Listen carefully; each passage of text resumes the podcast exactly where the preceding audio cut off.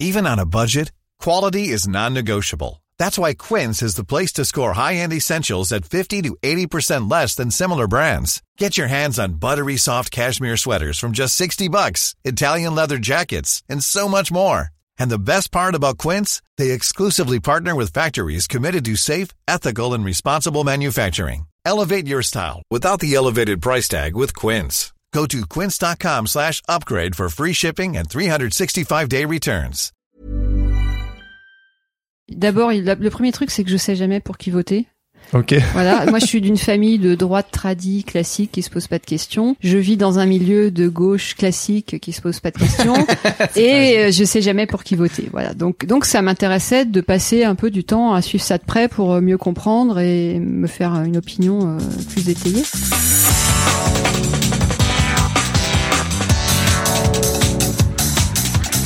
Bonjour à toutes et à tous et bienvenue sur Sens Créatif, le podcast qui explore les motivations et les stratégies des artistes de l'image. Je m'appelle Jérémy Kleiss. Je m'appelle Laurent Bazar et nous sommes passionnés par la créativité que nous considérons comme une quête holistique. Loin des images d'épinal fantasmées, nous questionnons l'être humain derrière les artistes que nous admirons. Pour en savoir plus, vous pouvez nous suivre sur Instagram à senscreatif-du-bas podcast et si Sens Créatif vous plaît, vous pouvez aussi rejoindre le Patate Club en soutenant financièrement le podcast sur Patreon. Ça se passe sur www.patreon.com slash podcast. Cela vous donne accès à des tonnes de bonus et votre participation nous aide vraiment à continuer à produire ce podcast. Et avant de passer à l'épisode du jour, nous remercions Patreon, sponsor officiel de cette saison 4. Comme eux, on croit dur comme fer qu'il importe de remettre les artistes au milieu de leur production et de leur permettre de gagner leur vie sans être obligés de passer par des tas d'intermédiaires. Et c'est exactement la mission que s'est donnée Patreon, permettre aux artistes de travailler sur ce qu'ils aiment et être payés en retour par les gens qui aiment leur travail. Alors comment ça marche? C'est très simple. Rendez-vous sur la plateforme patreon.com, créez un compte et commencez à fédérer votre communauté en leur proposant différents paliers pour vous soutenir financièrement en échange de contrepartie. Vous pouvez par exemple leur proposer des tutos exclusifs, des épisodes bonus de votre podcast, un accès à des rencontres ou un Discord privé. À vous d'être créatif. Donc si vous êtes artiste et que vous savez pertinemment que votre travail touche une certaine audience, mais que vous vous demandez comment monétiser votre contenu, peut-être que Patreon est la solution pour vous. Pour en savoir plus, rendez-vous sur patreon.com ou cliquez sur le lien dans les notes de cet épisode. Et bonjour à toutes et à tous. Bonjour Laurent, comment tu vas bien? Salut Jérémy, bah comment ça va? Très bien même. non c'est cool, c'est cool. J'ai l'impression que le fait que le mois de septembre euh, et le mois d'octobre soient soient passés, et ben euh, ça va beaucoup mieux parce que la vrai, hein. reprise était euh, était tendue, intense. Et, euh, et là, c'est un petit peu, euh, ça retombe un petit peu, même s'il y a plein de trucs euh, à nouveau à faire, mais il est moins dans le rush. Et, euh, et voilà, c'est hyper agréable. En tout cas, j'apprécie ce nouveau, euh, ces, ces espèces de, de vacances de la Toussaint là qui arrivent, plus le mois de novembre qui va démarrer. J'a- J'adore la période d'Halloween en plus, donc euh, c'est bien, c'est cool.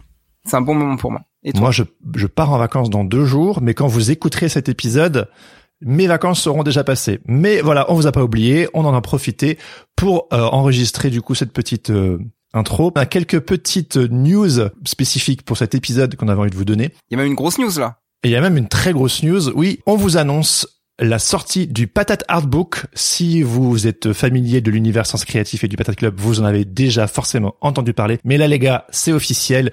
Le livre sort le 5 décembre. Il est déjà disponible en prévente sur le site des éditions exemplaires. Mais si vous êtes sur Paris et si vous venez notamment au Salon du Livre de Montreuil, en même temps, nous, on organise le 3 décembre au bar Le Gallia à Paris le lancement du Patate Artbook avec euh, tous les membres du Patate Club. Donc venez faire la fête avec nous. Pour ceux et celles qui ont loupé, c'est quoi le Patate Artbook?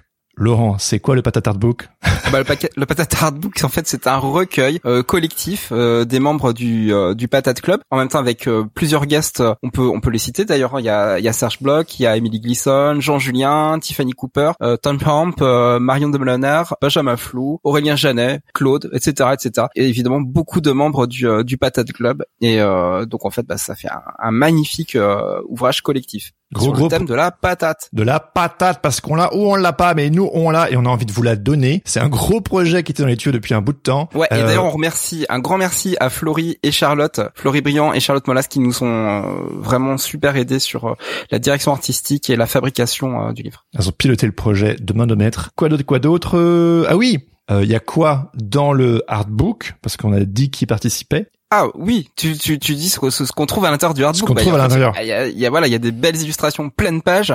Il y a des bandes dessinées, des petits strips. Il y a même du euh, du paper toy. Il y a il y a plein de choses. Qu'est-ce que j'ai oublié encore? J'ai Non, je pense quoi? que je pense que c'est plus ou de moins ça. l'érotisme.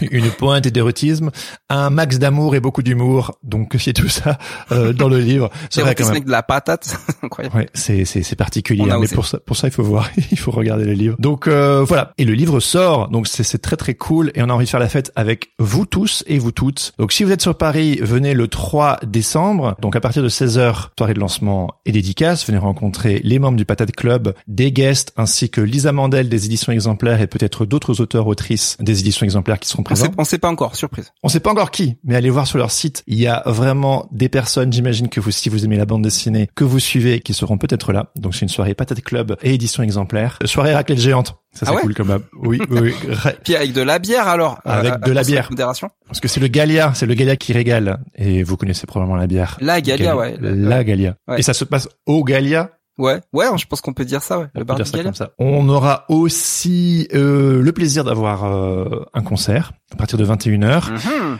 Euh, c'est le groupe de rock lillois Random Setcom, dont notre pote Florian Allen, aka Florianosaur, fait partie. Donc, euh, Yeah. c'est un membre du Patate Club, donc ça va faire très très plaisir. C'est quoi, c'est du punk garage, un peu comme ça, tu vois, c'est ça? Ouais, ça va balancer dans les chaumières, donc ça va être bien bien cool. Et aussi un petit marché de créateurs, donc euh, et de créatrices, des membres du Patate Club qui viendront vendre des goodies, de la micro-édition, des prints. euh, vu que c'est La période fête de Noël, l'image. c'est la fête de l'image, exactement. Donc tout ça pour dire que le livre sort. Venez faire la fête avec nous euh, le samedi 3 décembre au Galia à Paris. Ça va être chouette. L'occasion de rencontrer plein d'artistes, de faire la fête, de manger de la raclette, d'écouter du rock, de se choper des dédicaces. Oh, j'ai eu peur, je croyais que t'allais dire qu'on allait choper le Covid ou un truc comme ça. Non, non, non, non, non, non, non, non, non, non. Mais, ah, faites attention quand même, hein, mais le mec. Voilà. Et aujourd'hui, Jérémy, on reçoit Mathieu Sapin et Dorothée Monfred pour leur projet commun qui s'appelle Carnet de campagne, qui est un album de BD qui est sorti en coédition euh, d'Argo et Le Seuil. Et en fait, on,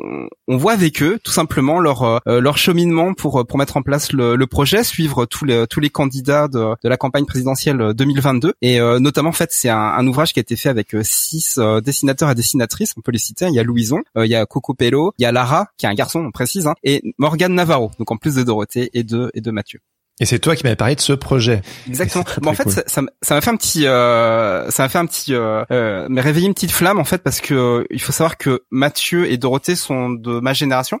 Et euh, quand j'ai commencé à bosser, euh, Dorothée était euh, directrice artistique euh, chez Nathan, et donc du coup j'ai eu l'occasion de, de bosser avec elle. Et il m'est arrivé de, de croiser Mathieu en fait sur euh, euh, sur des projets de presse dans lesquels on, on- était on était en même temps. Et donc en fait on, s'est on s'est rencontrés comme ça, et de voir qu'ils qu'ils avaient finalement fait un projet ensemble, moi ça ça m'a trop fait kiffer. Je me suis dit tiens ce sont deux, deux personnes de ma génération que je connais, dont je suis le travail de depuis longtemps. C'est vraiment trop trop l'occasion d'aller d'aller les rencontrer. C'est pour ça que je t'ai proposé de, de parler de ça. Et en plus, enfin le sujet c'est quand même un sujet euh, qu'on n'a jamais abordé sur Oui. euh, sur Sens Créatif parce que c'est euh, le thème en fait de la politique et puis surtout du reportage, euh, ce qu'on appelle le reportage Gonzo. En fait, c'est c'est de en gros en fait c'est quand on est journaliste en fait, on se met en scène aussi bien que le que le reportage qu'on fait et euh, donc c'est une sorte d'autobiographie euh, assez active, on va dire. Explique-nous un petit peu le concept de la BD parce que je pense pas qu'on l'a expliqué. Alors le concept de la BD, en gros, les six dessinateurs et six dessinatrices sont euh, amenés à suivre un candidat ou plus euh, de, de l'élection euh, présidentielle. Donc c'est le premier tour et le, et le second tour. Et donc en fait, bah, la, la difficulté, c'est déjà de, de rentrer dans les euh, dans les différents partis pour pouvoir aller suivre le, le ou la candidate euh, en question. Ouais. Et puis moi, n'étant pas forcément euh, très euh, politique ou ne comprenant pas forcément euh, euh, trop les enjeux, notamment en France, c'était vraiment l'occasion pour moi de de plonger, d'aller voir les coulisses et euh, j'ai appris des tonnes de choses et je pense que euh, ça m'a ça m'a fait conscientiser des des trucs. Donc c'était vraiment euh, l'occasion à travers voilà la bande dessinée d'avoir cette sorte d'entrée dans un peu les coulisses de la politique française. Donc euh, Ouais, puis c'est une, c'est une posture particulière puisque euh, n'étant pas forcément euh, journaliste en fait, puisque ce sont des dessinateurs, des dessinatrices, ils sont perçus en fait d'une manière complètement différente euh, des journalistes que les candidats ont l'habitu- habituellement le- l'occasion de, de voir et de et, euh, et à, répondre à leurs questions parce que c'est ça, c'est aussi, il y a, il y a une espèce de jeu, euh, de jeu hyper tacite là-dessus. oui, et puis Et, ce euh, petit côté oh vous êtes dessinateur, dessinatrice de BD, oh c'est gentil, pas de problème, allez-y, euh, tu peux Voilà, donc on- tes passes On parle, on parle beaucoup infiltration aussi, comment infiltrer infiltrer les réseaux, comment comment rencontrer et faire des finalement des petits sauts de puce pour arriver à, à, avoir une matière une matière narrative en fait pour pour le livre. Et ce qui est génial, bah, c'est que voilà, c'est c'est tout tout est mélangé, c'est dans l'ordre chronologique, mais on passe on passe d'une histoire à l'autre et c'est hyper passionnant. Ouais, une très belle rencontre. La conversation était hyper chouette. On était dans l'atelier de Mathieu et euh, c'était bonne ambiance. On a abordé des tonnes de sujets euh, et je suis vraiment ravi de cet épisode que vous vous apprêtez à écouter. Et il me semble, euh, Laurent, que Dorothée de Manfred, il y avait un autre truc que t'aimais bien chez elle. Ah oui, bien sûr. Bah, en fait, c'est ce qui me fait toujours kiffer, c'est quand on a des artistes qui sont euh, qui sont capables de faire beaucoup de, disciplines différentes. Et Dorothée notamment, bah, c'est une musicienne et, et chanteuse aussi. Et joue notamment du, du ukulélé. Alors, si vous avez l'occasion si vous avez l'occasion d'aller sur internet, euh, taper Dorothée de Montfred ukulélé, je pense que vous aurez des bonnes petites surprises. Et euh, notamment, on va vous passer un morceau de Dorothée.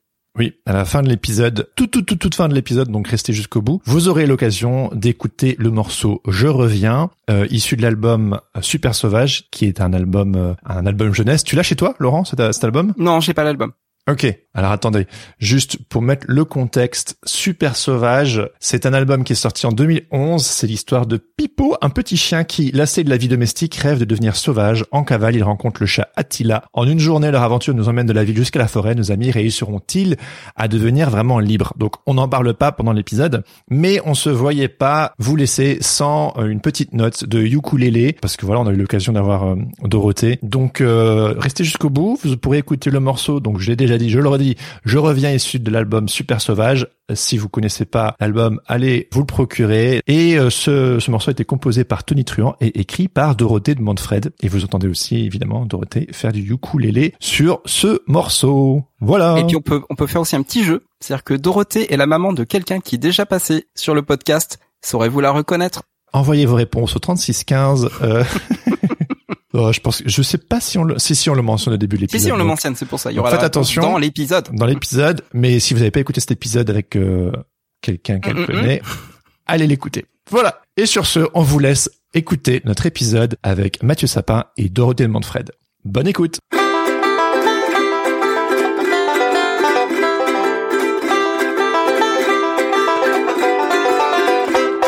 Bonjour tout le monde, on est dans l'atelier de Mathieu Sapin avec Dorothée de Montfred. On est dans un atelier un petit peu euh, célèbre parce que parce que parce, que, bonjour il y a, bah, célèbre euh, ici dans cet atelier il y a Christophe Blin et, et, moi donc qui, travaillons euh, ici. On a chacun une, une pièce.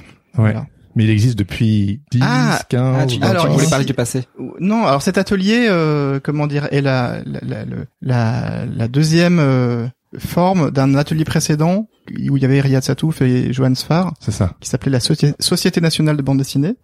Et, mais qui était pas dans ce, lieu même. C'était un autre ah, lieu. Ah, c'était ailleurs. D'accord.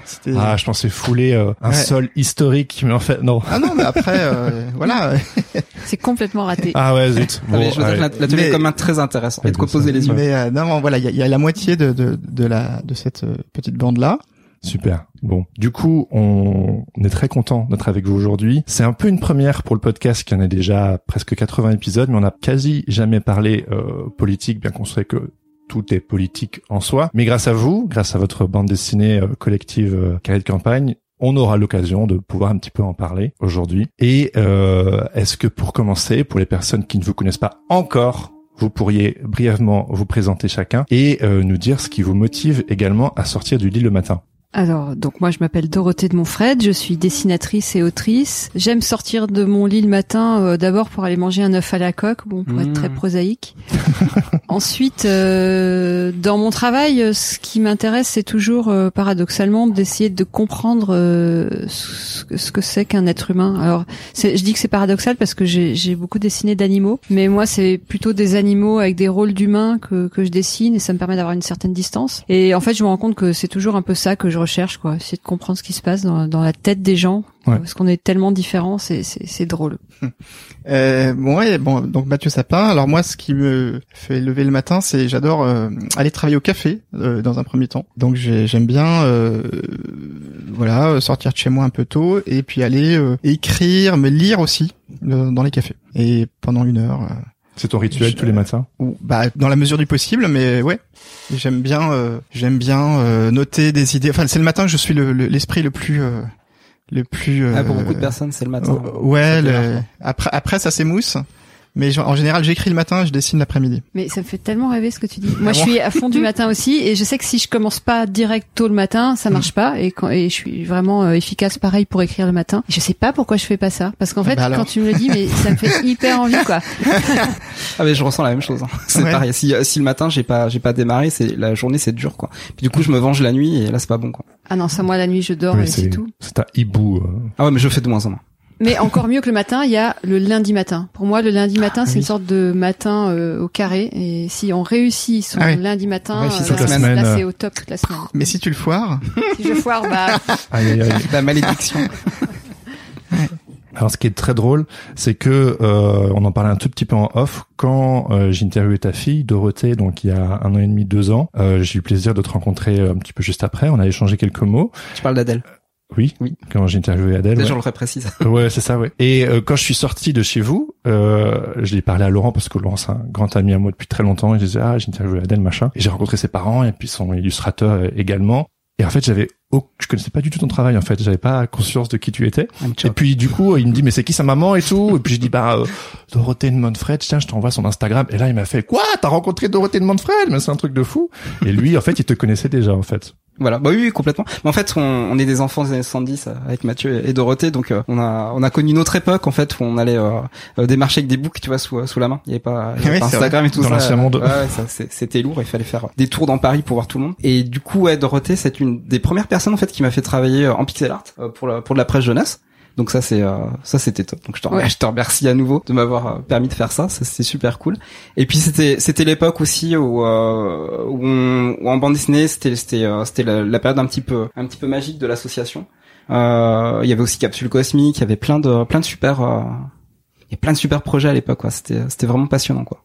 Alors à l'époque, oui, où je t'ai fait travailler, c'est parce que j'ai j'ai été pendant deux ans chez Nathan, j'étais Mm. maquettiste et j'étais en charge de la revue Sup- Superscope. Ouais. Ce qui était chouette chez Nathan, c'est que c'était une, une organisation complètement verticale. Donc en fait, je faisais tout sur la revue, quoi. Je pouvais choisir euh, qui je voulais pour euh, pour euh, illustrer le de journal. l'autre côté du miroir. Ouais, voilà. Et puis en fait, le, le directeur artistique me faisait complètement confiance. Euh, moi, j'en faisais, j'en faisais dix fois trop parce que généralement, je faisais les crayonnés de tout avant de le passer au dessinateur, ce qui plaisait pas toujours. Mais du coup, j'ai appris mon métier comme ça. Et puis, alors, tu parlais de capsule cosmique aussi, ce qui était autre chose. C'était euh, peut-être deux ans après. Ouais.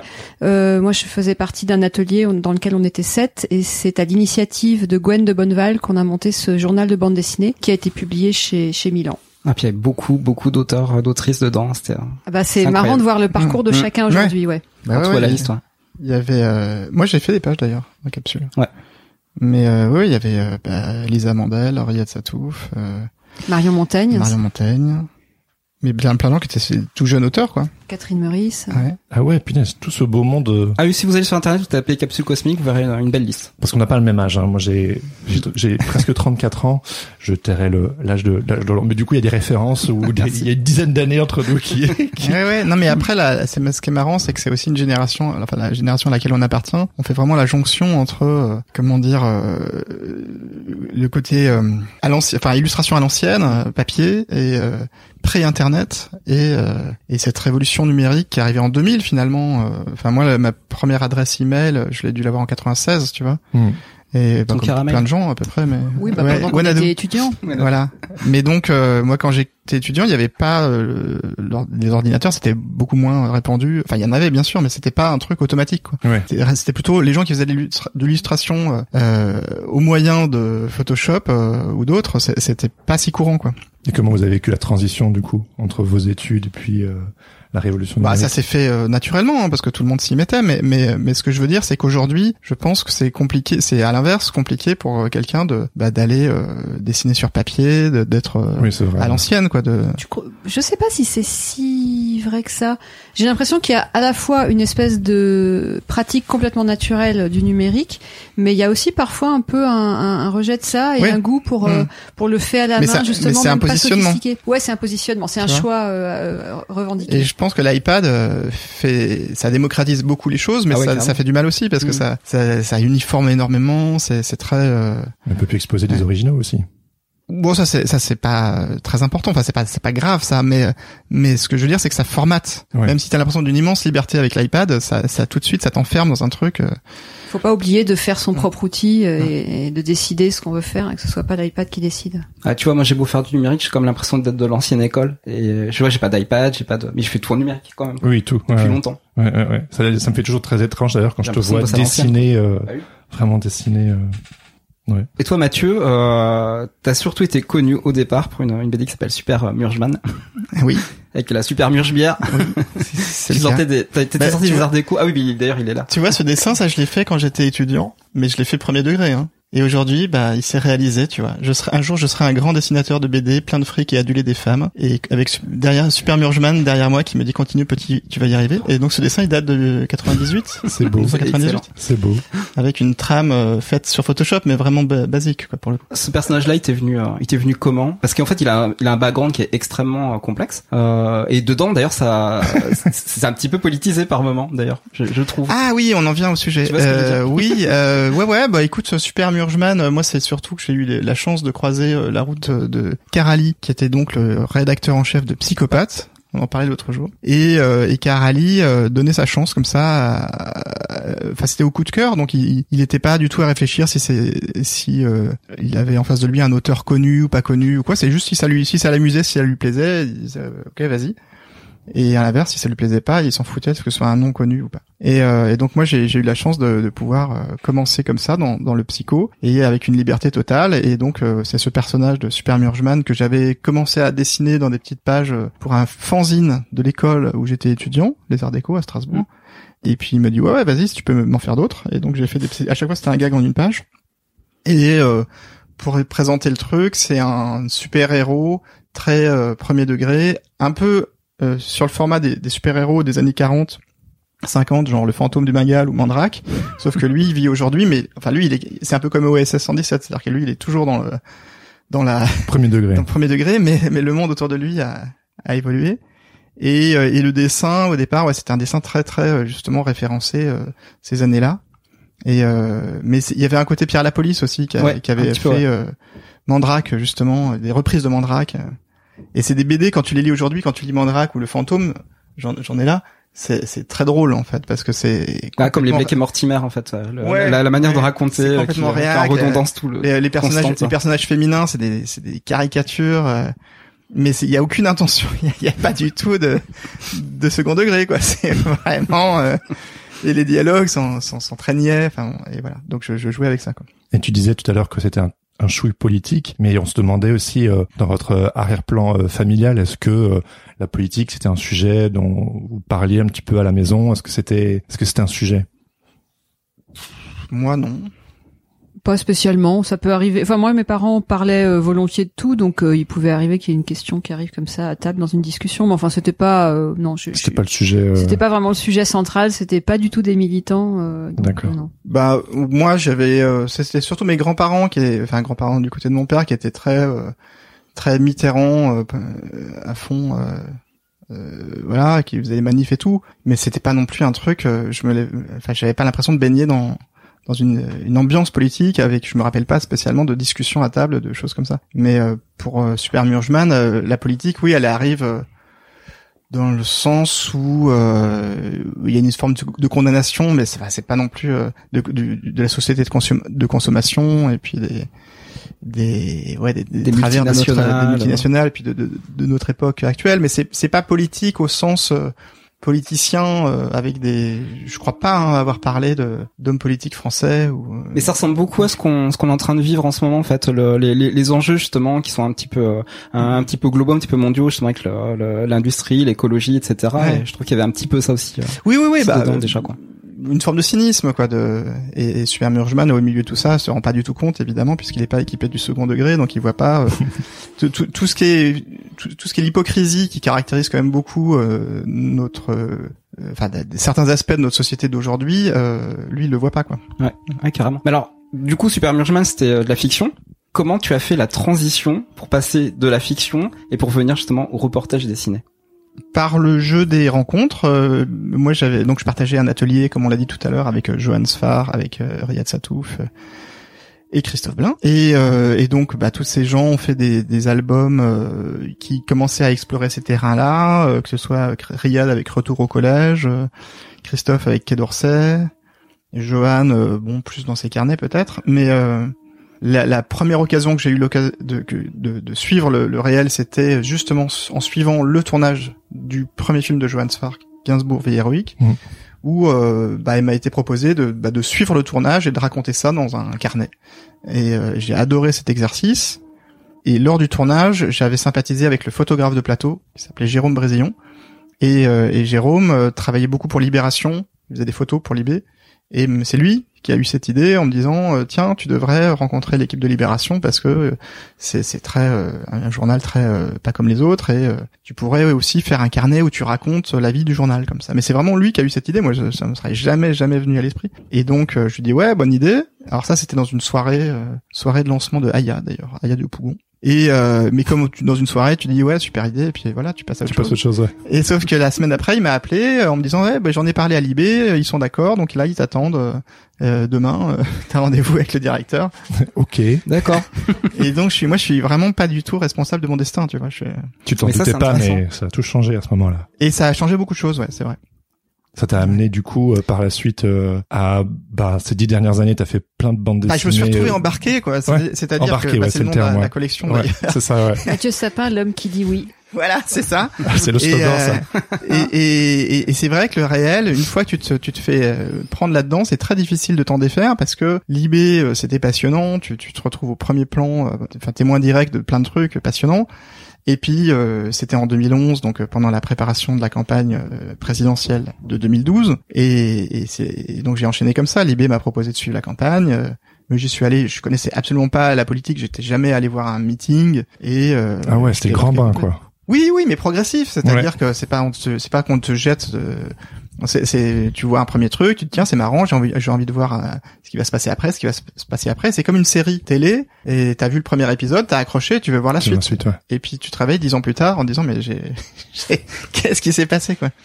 Et comment du coup t'as fait pour te faufiler euh, au tout début dans les euh, dans les arcades du pouvoir? Parce que on a bien compris euh, aujourd'hui qu'avec un de campagne le badge pour pouvoir rentrer un peu partout c'est Mathieu Sapin mais à l'époque quand t'as commencé tout ça Comment t'as fait pour te faufiler, notamment pour ta première bande dessinée euh, campagne présidentielle? Eh ben, eh ben, la BD sur Libération justement m'avait aidé parce qu'elle avait été publiée dans le journal euh, tout au long de l'été 2011. Donc il y a quand même, il y a des gens, il y en a plus beaucoup, mais il y a quand même des gens qui lisent Libération. Donc déjà ça, euh, je pouvais dire oui, oui, j'ai fait la BD dans le, dans la dans l'IB. Les gens disaient ah ouais, j'ai vu. Donc ça, ça permettait un petit peu de, de rassurer. Ouais. Et, euh, et puis après, c'est beaucoup, beaucoup, beaucoup d'opiniâtreté, euh, de d'obstination, et, et, euh, et, donc quand on te dit non, euh, bah t'essayes, tu insistes, tu, tu insistes, sans sans aller trop loin non plus. Hein, c'est pas le but de, de, de faire violence aux gens, mais mais mais le luxe, ce que je dis souvent, c'est que le luxe que j'ai, c'est d'avoir du temps, et, donc tu prends le temps qu'il faut pour pour approcher, pour observer, et, et évidemment, c'est pas en, en, trois jours que tu peux faire le tour d'une d'un sujet comme celui-ci. Pourquoi c'est un luxe d'avoir le temps? Bah Parce que c'est un luxe parce que la plupart euh, dans ce milieu-là, dans le milieu politique, les gens n'en ont pas du temps. Mmh. Ça doit aller vite l'info, elle doit, voilà. doit sortir. Et que ce soit les journalistes ou les hommes et femmes politiques, ils sont tout le temps au taquet. Et, euh, et donc les journalistes, ils doivent, euh, ils sont témoins d'un événement, ils doivent faire une restitution le jour même. Donc euh, ils n'ont pas du tout le, le recul. Euh, eux, ils ont ce que je n'ai pas, c'est-à-dire une analyse hyper fine du truc, ils connaissent toutes les références, mais ils n'ont pas le recul pour essayer de comprendre euh, qu'est-ce que je suis en train de voir, de vivre. Euh, ils sont assujettis au temps médiatique aussi, ce que toi tu n'es pas. Oui, et puis ils sont aussi euh, bah, assujettis dans le sens aussi où ils doivent rendre compte de quelque chose. Alors que nous, là, quand on quand on était sur le terrain de cette année là de la campagne, bah des fois tu vas voir un événement puis il t'inspire pas du tout, il, y a rien de, il s'est rien passé d'incroyable, donc bah tu en parles pas. Quoi. Ouais, t'es pas obligé de sortir un papier. C'est ça.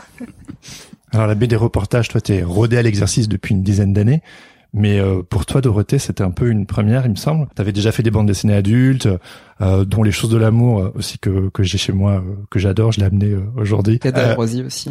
également, également. Mais c'est sûr que ton travail est plus connu pour ton travail jeunesse. Plus de 50 bouquins, c'est un truc de fou. Mais on a pu lire aussi que tu avais envie depuis un bout de temps, avant que Mathieu te contacte, de travailler plus pour le, des sujets plus adultes. Qu'est-ce qui a fait euh, que tu avais plus envie de te diriger par là euh?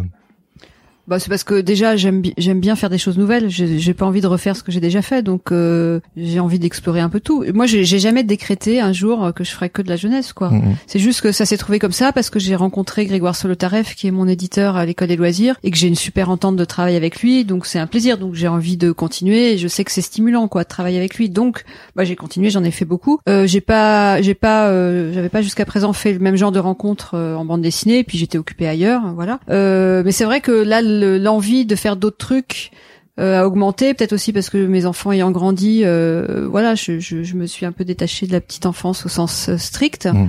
Euh, C'est vrai que tes histoires, elles grandissent avec tes enfants. C'est euh, bah, euh, c'est frappant oui, quand même. Oui, mais alors moi c'est pas du tout le fait d'avoir des enfants qui m'a déclenché l'envie de faire ça, hein, parce que j'ai commencé avant. Et Mhm. mais mais je constate aujourd'hui que ouais, je je me sens moins connectée avec ce truc-là que j'ai pu l'être avant. Euh, J'avais très envie de faire des choses pour adultes depuis, euh, ouais, disons que j'avais cette intention depuis toujours, hein, et je me suis mise euh, peut-être pour la première fois avec Ada et Rosie Mhm. à faire vraiment un truc qui pour dans ma tête était pour adultes, mais j'ai remarqué qu'il y a eu parfois des malentendus. Et à la Parce que c'est des personnages euh, ani- des bah, c'est, animaux. des- c'est, animalier en fait. Ouais, c'est Parce que euh, il faut que je raconte que Ada et Rosie, au départ, je voulais en faire une BD jeunesse.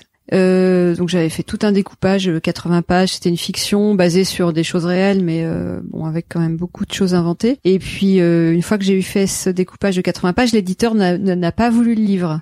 Ah bon, Après m'avoir euh, incité à demander une bourse et tout que j'avais obtenu, donc euh, voilà, je me retrouve euh, sans éditeur. Donc là, j'étais un peu dégoûtée. J'ai mis le livre euh, sur une étagère loin. J'ai fait autre chose pendant un an, et puis quand je l'ai ressorti, je me suis dit mais euh, en fait, euh, je préfère autre chose, quoi. Qu'est-ce qu'est-ce qui m'a motivé à faire ça au départ? Donc j'ai remis en question la- la- le public de, de cette série. Je l'ai rapproché de moi. J'ai mis un peu de temps à trouver le rythme. C'est-à-dire qu'au départ, comme je faisais une fiction, c'était des séquences plus longues, donc j'ai mis un, un peu de temps à trouver ce rythme de gag en une page qui est hyper naturel finalement. Mais j'ai gardé la forme animalière en fait, qui vient de l'époque où c'était un projet jeunesse. Et je voilà, aujourd'hui, je pense que si j'avais ce même projet, je le dessinerais de façon complètement différente et peut-être qu'il marcherait mieux d'ailleurs. Je sais pas.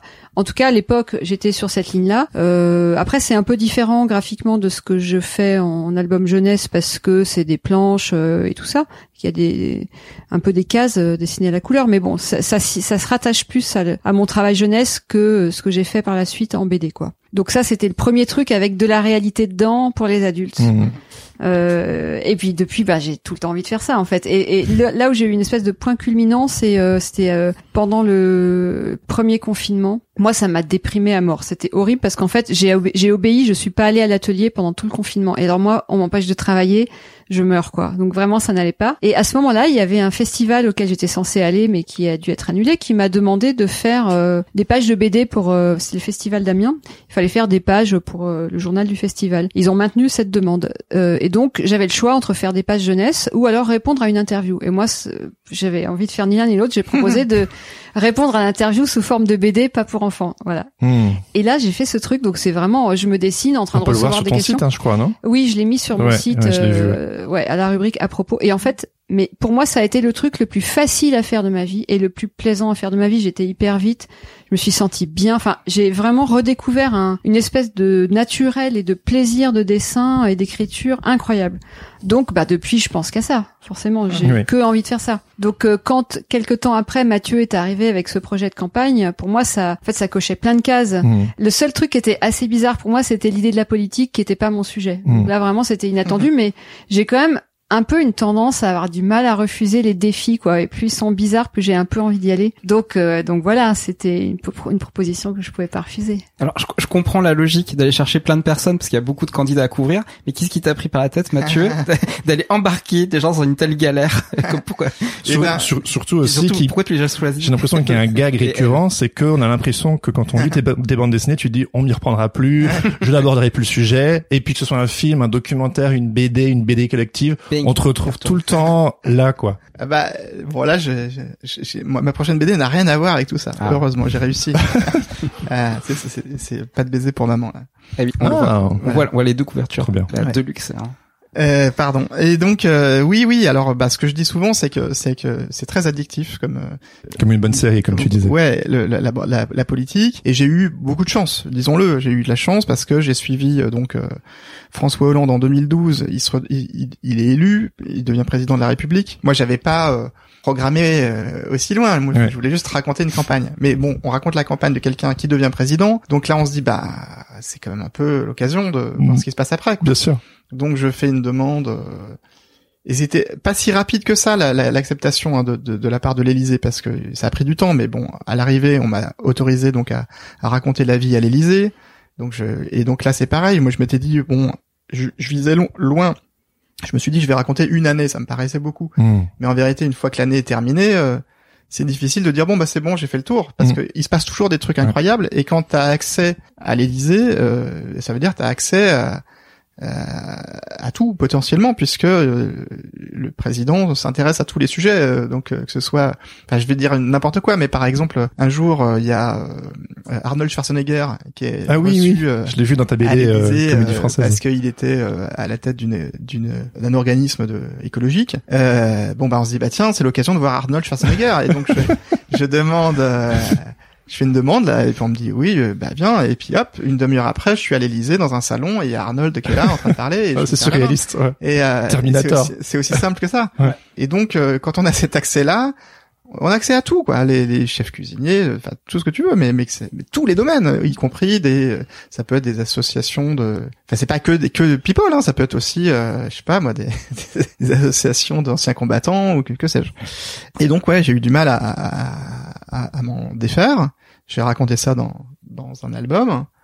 Et, euh, et, et en effet, je pensais vraiment passer à autre chose. Mais quand arrive la campagne de cette année, euh, bah, c'est là qu'on se dit, bah attends, c'est un peu dommage parce que euh, j'ai quand même euh, les accès, euh, etc. Mais ce qui était sûr, c'est que je voulais pas refaire une bande dessinée sur- tout seul, quoi, sur Mhm. une campagne présidentielle. euh, je voyais pas l'intérêt. Et puis en plus, je voyais le truc quand même que celle de d'Emmanuel Macron allait pas être euh, palpitante. La vie, Et, on l'a bien vu. et C'est clair. donc euh, j'ai cherché le moyen de voilà et c'est en discutant avec Antoine Cocopello Mm. qui lui euh, bah, était très chaud justement pour suivre ça et euh, et, puis en discutant mais ici, ici même dans cet atelier on s'est dit mais finalement euh, bah, après tout ça peut être marrant de faire ça euh, à deux voire encore mieux à plusieurs quoi enfin Mm. plus que deux quoi et puis c'est comme ça qu'est venue l'idée de faire ce livre collectif euh, et après, il fallait qu'on soit nombreux, mais pas trop nombreux non plus, pour que. Et puis moi, ce, que, ce qui était très important pour moi, c'était vraiment un livre collectif, dans le sens où ensemble, on, on- on le réalise ensemble. C'est pas parce que moi j'ai participé à beaucoup de ce qu'on appelle des BD collectives, Mhm. qui sont en vérité des, des compilations d'histoires que chacun a fait dans son coin, et puis après t'as des trucs plus ou moins bien, Mhm. et euh, des, euh, voilà, enfin il y a à boire et à manger. Alors que là, c'est vraiment un livre écrit à, à six. Ah oui, il y a même des, il y a même des vignettes qui sont à quatre mains et même des vignettes qui sont Voilà. à 12 mains Ouais, carrément quoi. ouais. Et le casting, alors du coup, tu as, tu l'as fait comment Alors, il y avait, C'est toi qui l'as au fait départ. ou- C'est sais, c'est vraiment euh, complètement du copinage et des- c'était complètement empirique. Hein, euh. Comment vous Euh, connaissiez du coup euh, Dorothée et Mathieu on se, Bah, on se connaissait de l'époque de la collection Onomatopée et de la collection Bréal Ouais. Jeunesse. Tout à fait. Mhm. Ouais, Ok. ouais, qui est- En fait, moi, je connaissais dans la dans la bande, je connaissais avant. Mathieu et Morgane Navarro, Ouais. euh, qui, de Mm. tous les deux de l'époque euh, Bréal Jeunesse. Et comment t'as pensé à, à Dorothée Il du était coup pas né.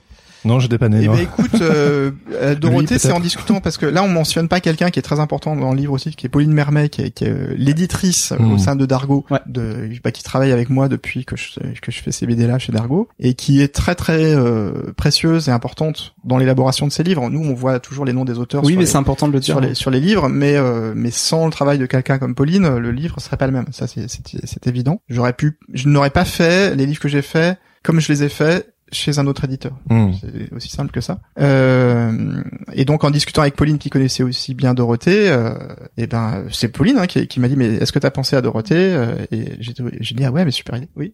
Oui, je voulais juste, euh, pour faire un pont avec ce qu'on disait tout à l'heure, préciser que Pauline Mermet, c'était la secrétaire de rédaction de Capsule Cosmique. C'est comme Exactement, ça qu'on l'a connue. On revient. à- Salut Pauline.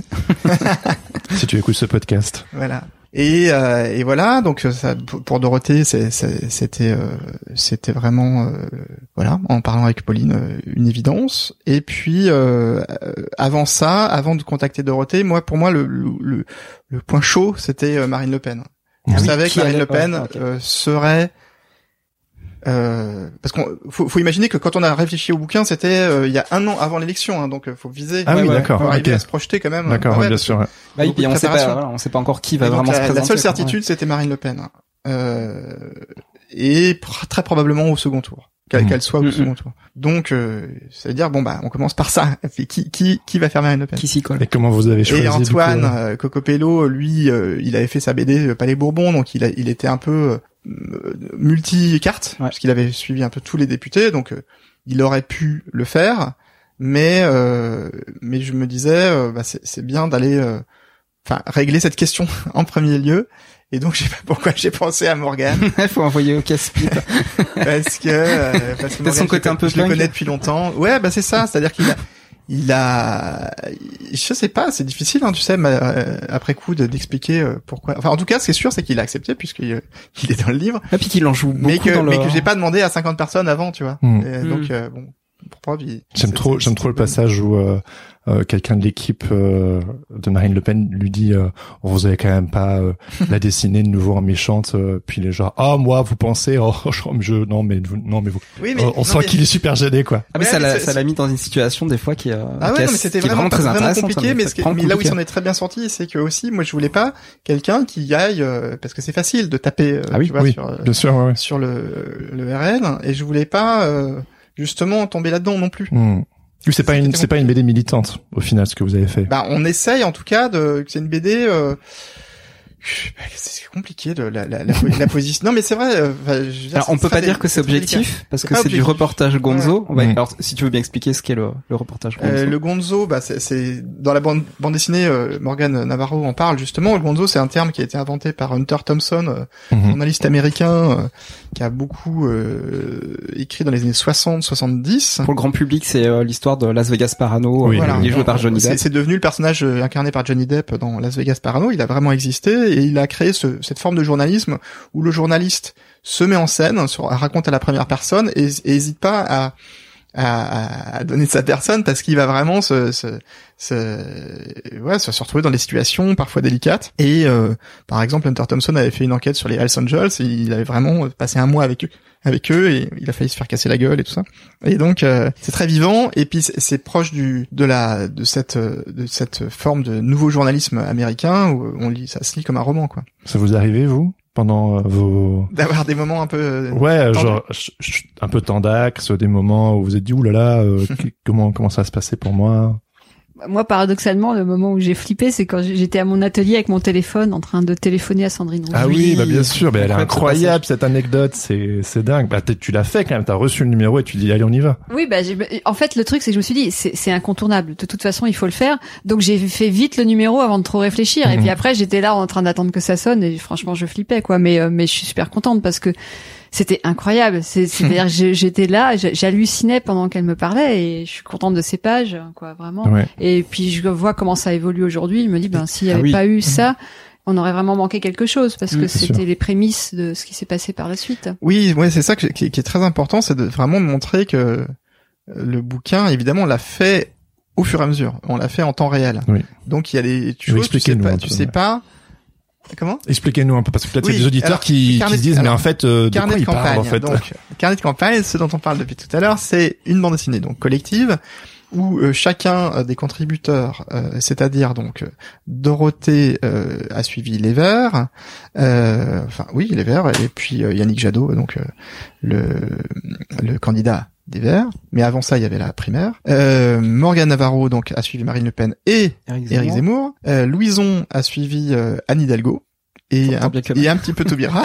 un petit peu, ouais, vraiment le temps de quelques Pourquoi tout le pages. monde rigole Et euh, Lara a suivi euh, donc euh, bah, les, Les Insoumis. les Insoumis. Et donc il n'y avait pas la NUP à l'époque. Et Roussel. Et Et Roussel, Roussel, voilà. ouais. Roussel, qui intervient. Et euh, merci Dorothée. Et euh, Coco Pello a suivi. euh, bah lui, il est parti aussi très tôt. Donc le d'abord la la, la la la primaire euh, des Républicains, et puis donc ensuite euh, Valérie Pécresse. Ouais, notamment Valérie Pécresse et, puis, euh, oublié et puis la salle. Et Jean Ouais. Lassalle. Voilà. Et Jean Lassalle, tout à fait. Ah oui oui oui. Un incroyable personnage ouais, de bande dans, dessinée. dans la BD c'est formidable. c'est- Avec son gros nez. Et moi, j'ai suivi euh, donc la campagne euh, tardive de- d'Emmanuel Macron. Oui on sent ce Oui, t'as rangé ton frein. Ouais c'est ça. Pardon. Ouais, moi ça m'allait en fait. Non mais Mathieu, tu t'intéresses surtout aux gagnants. Oui, bah bien Ah. sûr. Le Faut dire ce qu'il y a quand des même. winners.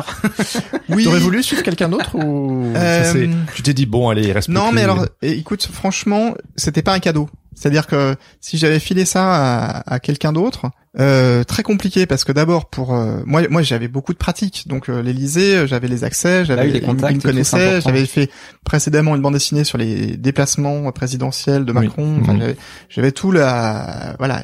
Euh, arrivé là-dedans, ils sont, ils sont quand même très, c'est très compliqué d'approcher euh, quelqu'un comme euh, Emmanuel Macron. Il y a une garde rapprochée. Il y a une garde rapprochée. Je dis pas ça parce qu'il est président de la République. C'est lui spécifiquement. Euh, par rapport à François Hollande, par exemple, c'était beaucoup plus simple. même avant qu'il soit président c'était plus compliqué de d'approcher euh... Emmanuel enfin, Macron, oui, bah, je pense pas, mais pour le coup, personne s'y Ah oui, intéressait. bien sûr, oui, oui, non, pardon, pardon. hein. Non, non, bien sûr, oui, c'est Donc, vrai, euh, mais euh, donc il y avait cet aspect-là, plus le fait qu'il s'est déclaré très tard, c'est pas, c'était pas simple non plus parce que ça voulait dire euh, essayer de trouver euh, bah, la porte d'entrée, le quoi raconter, comment le raconter. Donc euh, bon, je pense que ça aurait pas été un, un bon. Ouais, c'est sûr. Moi, j'étais très très contente de, de m'occuper des Verts parce que c'était assez beaucoup plus simple justement parce que c'est un plus petit parti déjà. Il n'y a pas une grosse machine. Euh, Jadot, c'était sa première candidature, donc il n'avait pas du tout la même relation euh, au pouvoir et, et aux personnes qui venaient de, aux solliciteurs, quoi. Mais tout le monde était jaloux de toi d'ailleurs. Bah oui, parce que moi, j'ai rien fait et tout de suite je le vois, quoi. Et puis ils, sont créatifs chez les Verts, ils ont ils inventent plein de choses et Voilà, que tu, euh, c'est- ils font tu du bricolage et tout ça. Moi, j'ai- j'aime bien ça. Un côté burlesque qui m'a beaucoup plu. Si tu prends Lara, lui, Jean-Luc Mélenchon, il l'a vu finalement euh, une semaine avant le deuxième, le deuxième tour, hein, Ah oui. pas le premier. Avant le deuxième tour, C'est une quête, ouais. Non, mais je sais, j'ai Alors toi- j'ai eu la, la chance du débutant. Parce que Il faut raconter comme la, la... Oui, alors l'histoire qu'on est en train de, de, de parler, de, de raconter, c'est que je vais à mon premier rendez-vous de prise de contact avec le bras droit de Yannick Jadot. Et donc, je suis accompagnée par Coco Pello, qui le Mhm. connaît, et Mathieu, pour qu'on explique le projet. On arrive euh, au lieu du rendez-vous, on attend devant l'ascenseur, et l'ascenseur, il faut une carte pour, euh, pour, pour, pour rentrer dedans, donc euh, on poirote. Et là, euh, Yannick Jadot arrive. Donc, on a pris l'ascenseur avec lui et pour aller au rendez-vous. Voilà. et on voit dans la BD euh, C'est la machine. oui alors nous on fait oui, oui vous me raconterez ça tout en haut euh, ça va Oui, c'était tout le temps comme ça, quoi. donc ta mission d'infiltration c'est comme ça que ça s'est ça s'est passé Ah ben on peut pas faire plus direct. easy quoi Bah, oui, finger in c'était- the Oui, nose oui, c'était dingue, c'était dingue. et puis tout et puis par la suite euh, les portes ont toujours été ouvertes Ouais. euh, Ouais, ouais. ok bah, c'est génial ça Ouais, pour toi c'était ouais, c'était génial. Allô, allô, ici le Patate Club.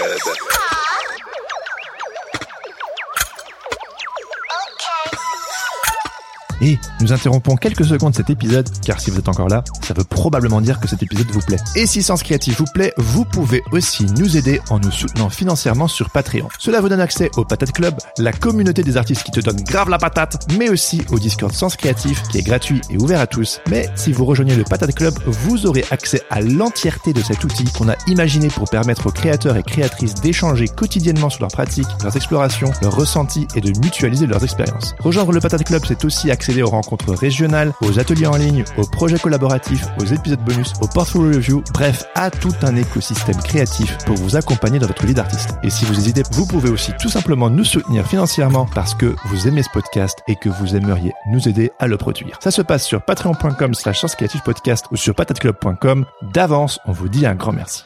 Allez, retour à l'épisode. Et est-ce est-ce qu'il y a eu d'autres euh, d'autres situations peut-être plus compliquées pour d'autres auteurs ou pour toi ouais, euh, ouais, non, non, bah, le- pour le reste, c'était quand même beaucoup plus compliqué. Euh, euh, bah, Lara, euh, voilà, on a eu des. Et Lara est un garçon, hein, je précise. oui. On a eu euh, d'abord un, un premier rendez-vous avec euh, une collaboratrice de Mélenchon, après un deuxième, euh, après euh, il, il va pouvoir assister à des meetings mais de loin, euh, etc. C'est vraiment euh, à- petit à petit qu'il va pouvoir se rapprocher, mais euh, c'est très long. Pareil pour euh, côté Zemmour ou Le Pen, même si euh, je sais pas, on peut révéler maintenant à la fin quand même. Du bouquin, il y a... Morgane Navarro se retrouve chez Jean-Marie Le Pen quand même. Tu C'est vois, c'est le- c'est c'est- oui, c'est vraiment what the fuck. Quoi. Ce qui est très drôle, c'est qu'on s'était, on s'était retrouvés, donc on était à cinq, tous sauf Morgane, dans un bar pour assister au, au résultat du deuxième tour. On, est pas- on parle de la de l'avant-dernière page du bou- Voilà, bouquin. voilà. Ah, et, et- et- et- et là, Morgane nous dit qu'il est en effet chez Jean-Marie Le Pen et on s'est retrouvés en visio avec Morgane en train de regarder les résultats et Il est Morgane en train de regarder Jean-Marie Le Pen, euh, Ouais. devant la télévision. quoi. Ça n'a aucun sens. Aucun sens. Mais euh, et voilà. Et il, a- sinon, il est allé au bout du, du bout. Ouais, c'est c'est ça. c'est incroyable quoi. c'est ça. Bah, c'est un Après journaliste bouffé qui de la a- saucisse euh, dans les meetings. un journaliste de Libé, je crois, Ouais, qui lui a ouais. proposé d'y aller, donc il s'est dit je peux, Ah oui, je peux pas rater ça.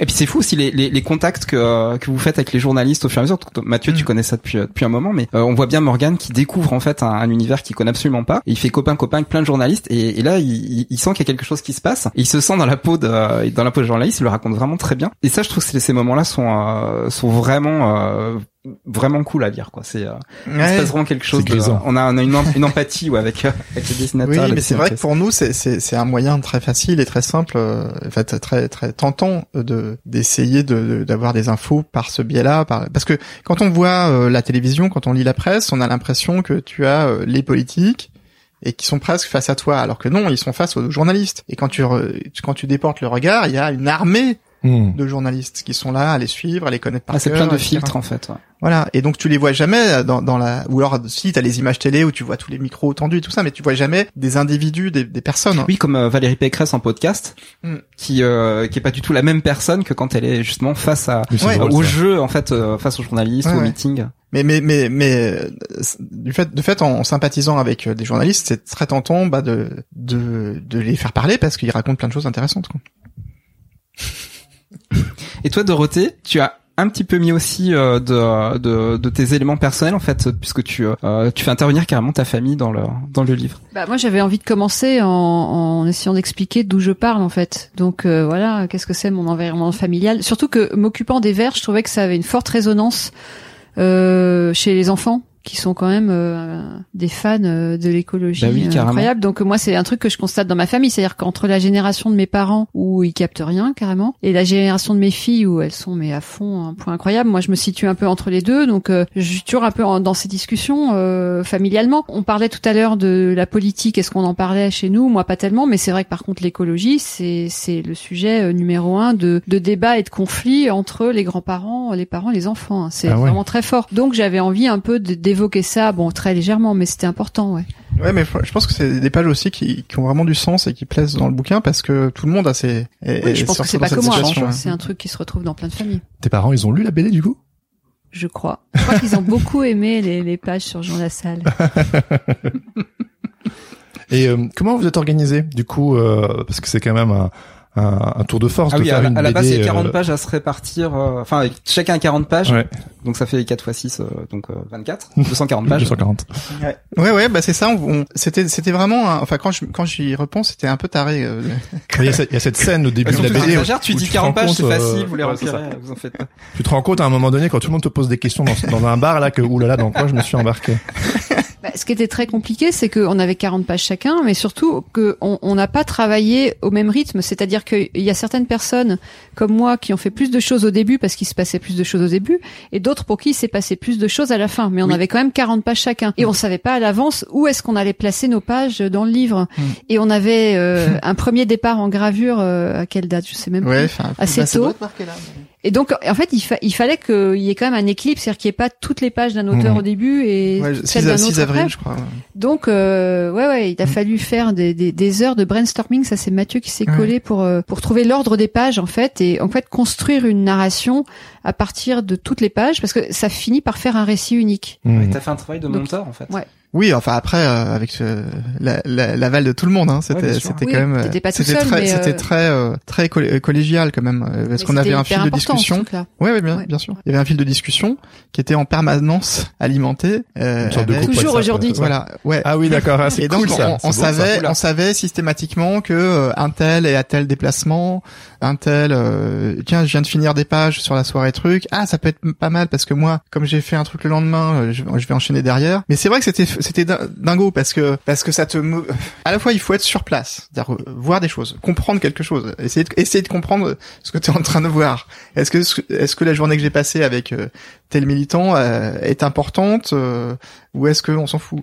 Donc ça, c'est vraiment les discussions qu'on avait entre nous qui permettaient aussi de, bah, de tester un peu la réaction des autres. Et puis donc ce travail-là de, de terrain. Hmm. Après, tu avais un, un travail d'écriture, de storyboard, euh, de, de narration, quoi. Et ensuite tout ce travail de euh, comment intégrer ça dans un, un récit collectif, sans parler de la couleur qui a été faite par Clémence, on en a pas parlé. Euh, Ta, ta sœur, c'est ça? Ma sœur, Ouais. Et euh, et puis tout ça dans des contraintes de temps très très très précises qui, euh, si on dépassait d'une journée, ça va tout se casser la gueule. Ah oui, la gamme chromatique de justement d'un d'un contributeur à l'autre, en fait, elle, elle est vraiment particulière, quoi. Voilà, ouais, tout ça a été réfléchi en amont. Alors, bah, je pense que le truc qu'on avait, c'est qu'on s'était quand même beaucoup préparé avant. On s'y est pris tôt, en septembre, pour un truc qui commençait vraiment en décembre je dirais. Enfin, toi, t'as commencé un peu plus tôt finalement. Le, oui, mais c'était des petites pages d'introduction, mais sinon le, euh, les déplacements, ça a vrai démarrage, c'est décembre. Ce qui transparaît aussi dans la BD, c'est que tu voulais prendre de l'avance. Tu voulais faire tes pages en avance. Ça, c'est ma pathologie personnelle. Il y a, il y a, il y a la chose que je préfère au monde, c'est de me dire euh, comme ça, c'est fait. Ouais, voilà. check. ouais, ouais, ouais, mais c'est non, mais c'était après, c'était important. Ce qui était très important, c'était que toutes les individualités soit euh, respecté. C'est-à-dire que le mm. but c'est que chacun, enfin, si on a aussi euh, choisi toutes ces personnes, c'est parce qu'elles sont, je pense, compatibles et en même temps différentes, quoi. Mm-hmm. Et, euh, et, donc tu reconnais à chaque fois qui fait quoi mais il euh, y a pas je pense quand on lit le bouquin que c'est fluide qu'il n'y a pas de on parle la, même langue quoi. Et euh, et après on s'était mis d'accord sur des systèmes aussi d'organisation de pages euh, avec des gaufriers de six cases qu'on a le droit de pour qu'il y ait une sorte de rythme de faire voilà. évidemment un format qui soit le même enfin, tout ça était était réfléchi mais mais aussi beaucoup improvisé quoi. Il s'est passé beaucoup de choses pendant la campagne. Du coup comment vous avez fait pour trier? Parce que 40 pages chacun, c'est beaucoup et pas beaucoup euh, à la fois face à ce qui s'est passé. Comment vous avez fait pour euh, trier, euh, retenir ceci et pas cela? Ça devait être difficile. Bah, on oublie aussi un paramètre qui était l'argent parce qu'on avait aussi une petite cagnotte pour des déplacements. Et, oh. là aussi, il faut réfléchir. C'est-à-dire qu'on se dit, est-ce que je dois, est-ce que ça vaut vraiment la peine que j'aille à Marseille, prendre un billet de TGV, une nuit d'hôtel pour voir ce truc que j'ai qui ressemble quand même pas mal au truc que j'ai fait la semaine dernière. Euh, donc t'as as, aussi en plus cet aspect de gestion, mm. de euh, de fatigue, gestion d'argent, gestion de, de temps. Euh, et c'était pas ta question. C'était quoi ta question?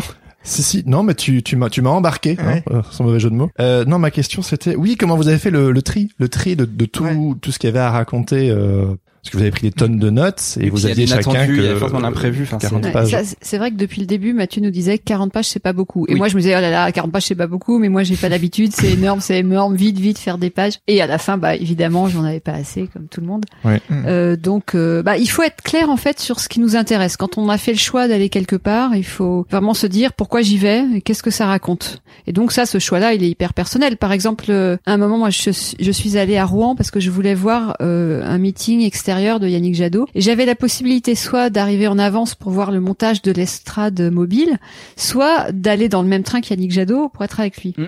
Et je, j'ai vraiment N'importe quel journaliste choisirait. Bah, Mathieu me dit, bah, moi, j'irai dans le train avec Yannick Jadot. Bon, mais tu fais ce que tu veux.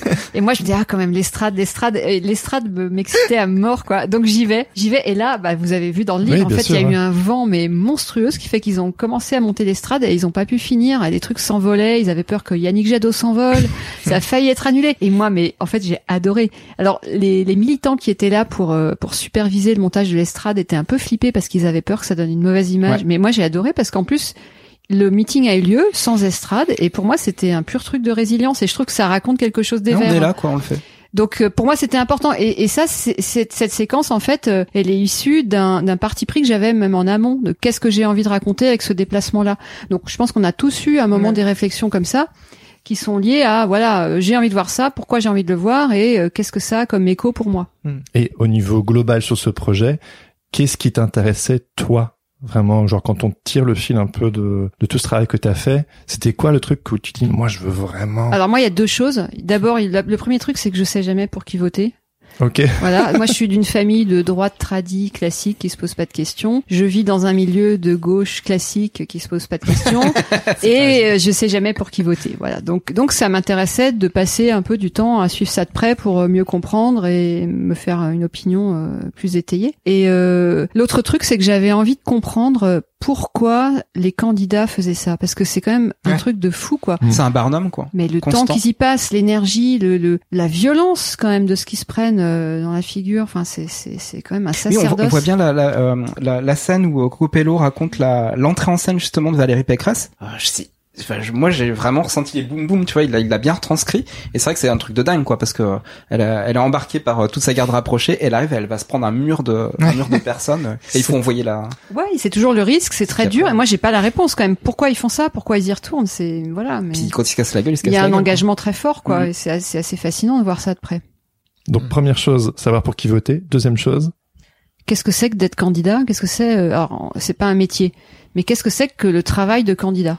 Hmm, oui, Comprendre ça. En fait, j'aime bien Qui sont ces comprendre. gens Ouais, qui sont Ouais. ces gens Non, j'aime. En fait, j'aime bien toujours euh, essayer de comprendre le travail des autres. Et plus c'est loin de moi, plus ça m'intéresse. Donc, Je sais pas que fait un potier, un pilote d'avion, un banquier. Enfin, ça m'intéresse toujours quand on va euh, euh, chercher vraiment au fin fond de, des boulons de la machine, quoi, euh, pour comprendre que, comme, quelle est la pensée qu'il y a derrière et quelle est la vie qu'il y a derrière. Donc là, voilà, c'était ça en politique. ouais.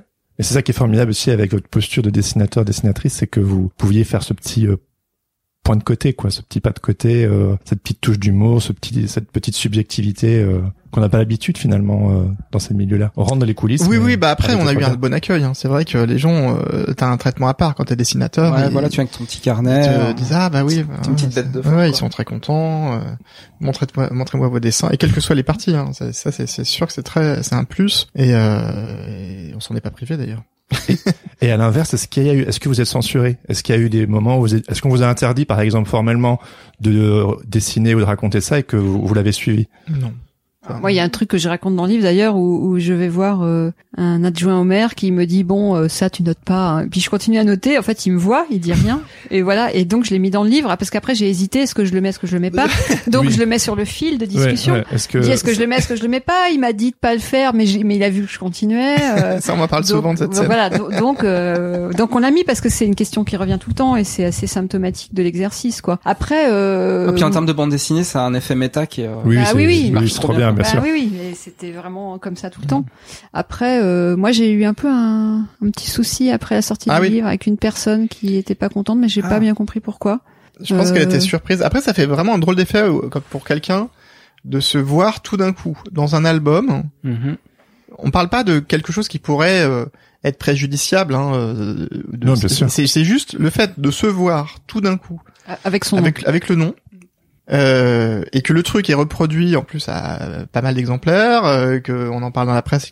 Il y a des gens qui, surtout ceux qui sont pas habitués à être euh, sur le devant de la scène, ça les perturbe pour certains, beaucoup. Et euh, et ouais, moi ça m'est arrivé aussi, euh, mais c'est par exemple peut-être plus des journalistes. Moi, c'est arrivé qu'ils soient étonnés qu'on parle d'eux. euh, Ah, ils ont pas l'habitude de ça. non, non, non. Et, euh, et parfois, ouais, il y a des gens qui, qui réagissent de façon euh, un peu, euh, ouais, ils sont perturbés, quoi. Et du coup, personnellement, comment vous Mais pardon, mais souvent, mais souvent, quand même, faut le dire, la plupart du temps, c'est plutôt l'inverse. Les gens sont très contents. Ah, Oui. c'est génial, tu m'as dessiné. Euh, et puis, je, vais utiliser le dessin dans, pour ma mon profil. euh, Ouais, C'est classique ça. ouais, c'est carrément Donc, ça. euh, ouais.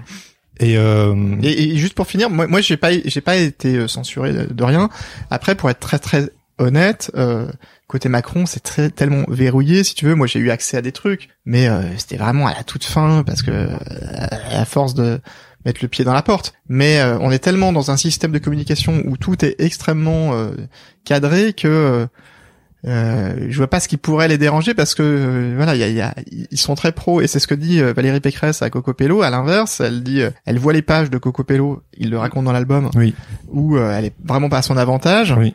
Et, euh, et elle dit c'est pas cool, vous, vous m'avez, vous me faites passer pour une mégère, ou je sais pas quoi. Et puis euh, et puis Antoine euh, lui dit oui, mais regardez, euh, ils font pareil euh, chez Macron et tout ça, il y a pas de problème. Elle dit oui, mais Macron il fait pas d'erreur, je crois. Elle dit ça. Ouais, c'est exactement ça. Et tu dis waouh, ça ça dit tout quoi. Mm.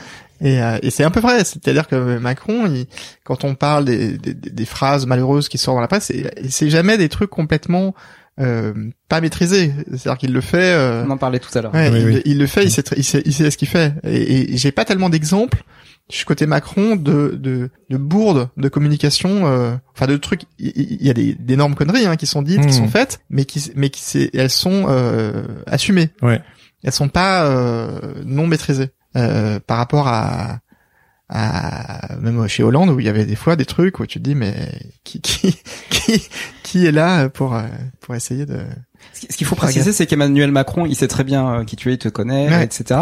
Et euh, on va à nouveau les anecdotes Mm. avec Gérard Depardieu. Mm. Vous pourrez les, Enfin, les, les- on pourrait, on pourrait- on pourrait si les voulez, entendre, hein. ouais. si tu veux, si tu veux en parler. Mais euh, à quel moment, toi, tu t'arrives quand même à garder ta distance avec quelqu'un qui va euh, forcément copiner avec toi. Et, euh, Bah ça moi c'est simple. hein, C'est je- le propos de comédie française. Ouais, moi, moi je pars du principe que euh, c'est des gens, les politiques, hein, vraiment les, les, les- on parle des, des dinosaures, enfin les, les gros, Mm.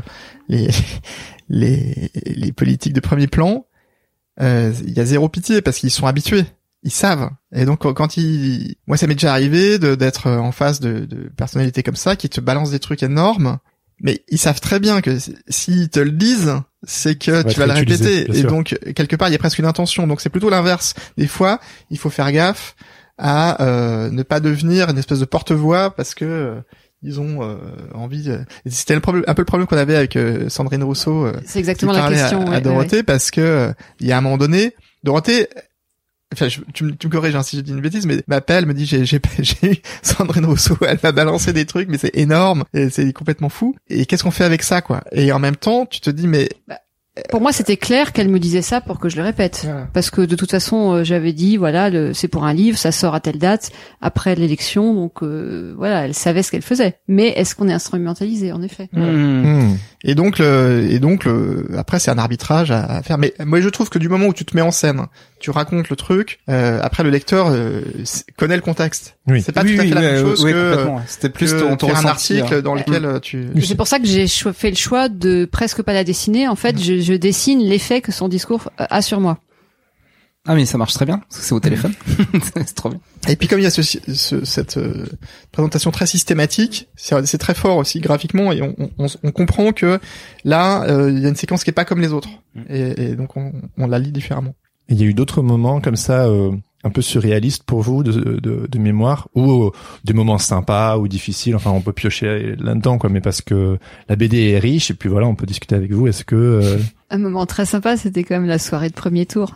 Ouais, bah ouais. Moi, moi, j'y étais pas avec vous, mais. T'y étais pas euh, Parce qu'on était tous, euh, presque tous, dans des soirées de perdants. Donc, Ah, C'était ok. très triste. Ouais. Et Coco Pello nous a envoyé un message. Lui, il était chez Pécresse, donc c'était vraiment la loose. Euh, Donc il va chez Jean Lassalle pour euh, finir la stuff, soirée. gros Et là, c'était l'ambiance de folie parce que lui, il avait doublé son score. Enfin voilà, donc il, nous a proposé, il nous a proposé de le rejoindre. Et là, c'est- là, c'était vraiment la folie. euh, Ouais. à la- à la- Grosse soirée. bah, grosse soirée, pas très grosse. Oui, oui, mais- dans- mais, ouais. mais, mais très bonne ambiance. Ouais. Voilà, très agréable. On est reparti avec des t-shirts et des tote bags. On a mangé des frites. L'alcool coulait à flot. Enfin voilà, c'était Et pour toi, Mathieu Euh, des moments un peu what the fuck. Ouais. Euh, bah, c'est comme dans l'avion présidentiel. C'est toujours un peu what the fuck dès quand t'es dans le J'osais pas en parler.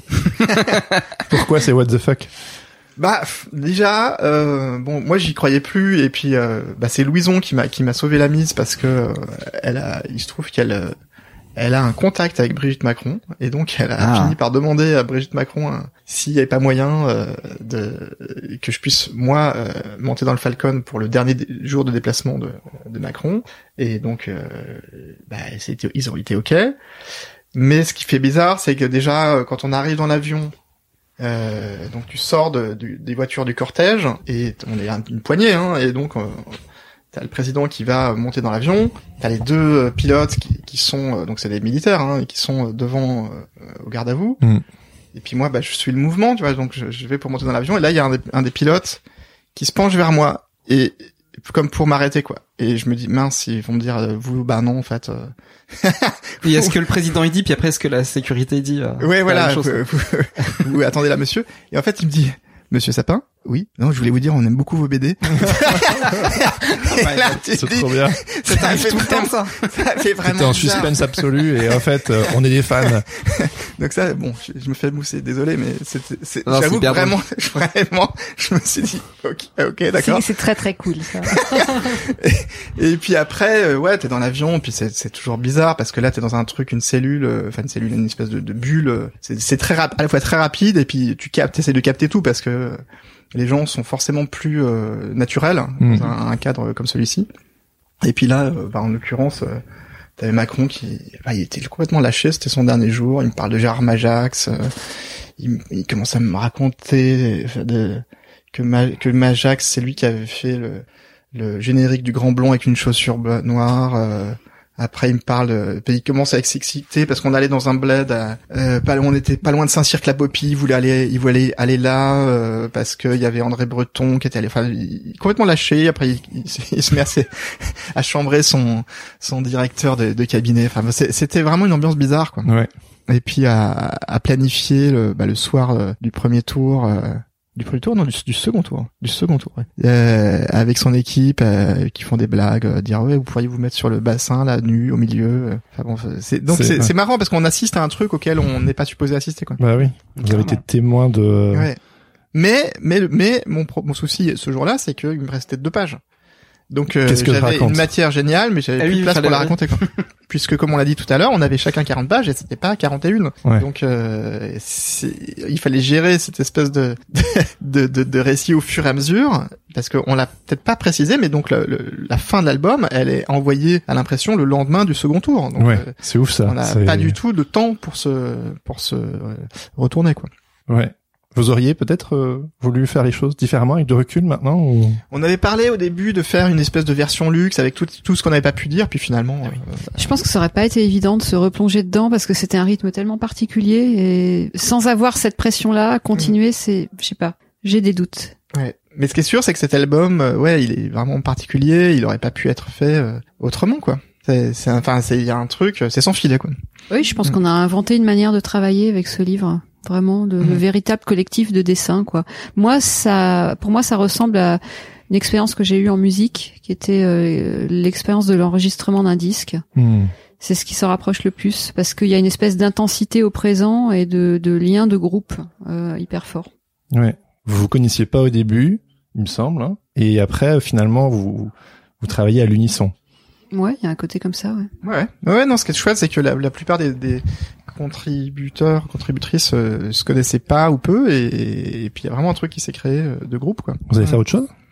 Ah, parce qu'il y a le groupe WhatsApp, hein, j'ai entendu tout à l'heure ouais. hein, qui marche Non, encore. non, on aimerait beaucoup, mais c'est pas si facile parce que parce que pour recréer, enfin, on sait qu'on n'arrivera pas à recréer un, une- cette, ouais, une forme de magie qui était qui était liée à ce moment euh, très particulier, quoi. Mais euh, ouais, ouais, il y a, il y a l'envie, bien sûr. Ouais, ouais, on, on a tous envie de refaire des trucs ensemble. ouais. Et en quoi ce projet a peut-être changé votre regard sur la politique? Moi, ça m'a montré vraiment euh, le, le taux de sérieux de, de- des gens qui travaillaient là-dedans. Ça- en fait, j'étais impressionnée par la quantité de boulot. Ouais. Euh, c'est incroyable, quoi. Enfin, le, ouais, ouais, ouais, l'implication, le travail. euh. donc, euh, rien que déjà pour ça, quand même, un certain respect de, de- du travail qu'ils font. Et puis, ben, ce que j'ai découvert aussi, c'est le travail des journalistes que je connaissais pas du tout. Euh, comme on en parlait tout à l'heure, on s'est un peu mis dans leur pas parce que nous, on était complètement débutants et voilà, on s'est servi un peu de d'eux comme comme de guide et euh, c'était super intéressant. Ça, c'était quelque chose que j'ai beaucoup apprécié. Euh, bah moi que je connaissais bien ce milieu, euh, c'est plutôt la fin d'un truc. C'est-à-dire que pour moi, euh, bon, on verra ce que je. Ah, vas-tu vraiment boucler ta boucle? Ouais, ouais, ouais. Bah là, c'est-à-dire par exemple, je continue à faire des pages pour la revue Zadig, mais sur des mers.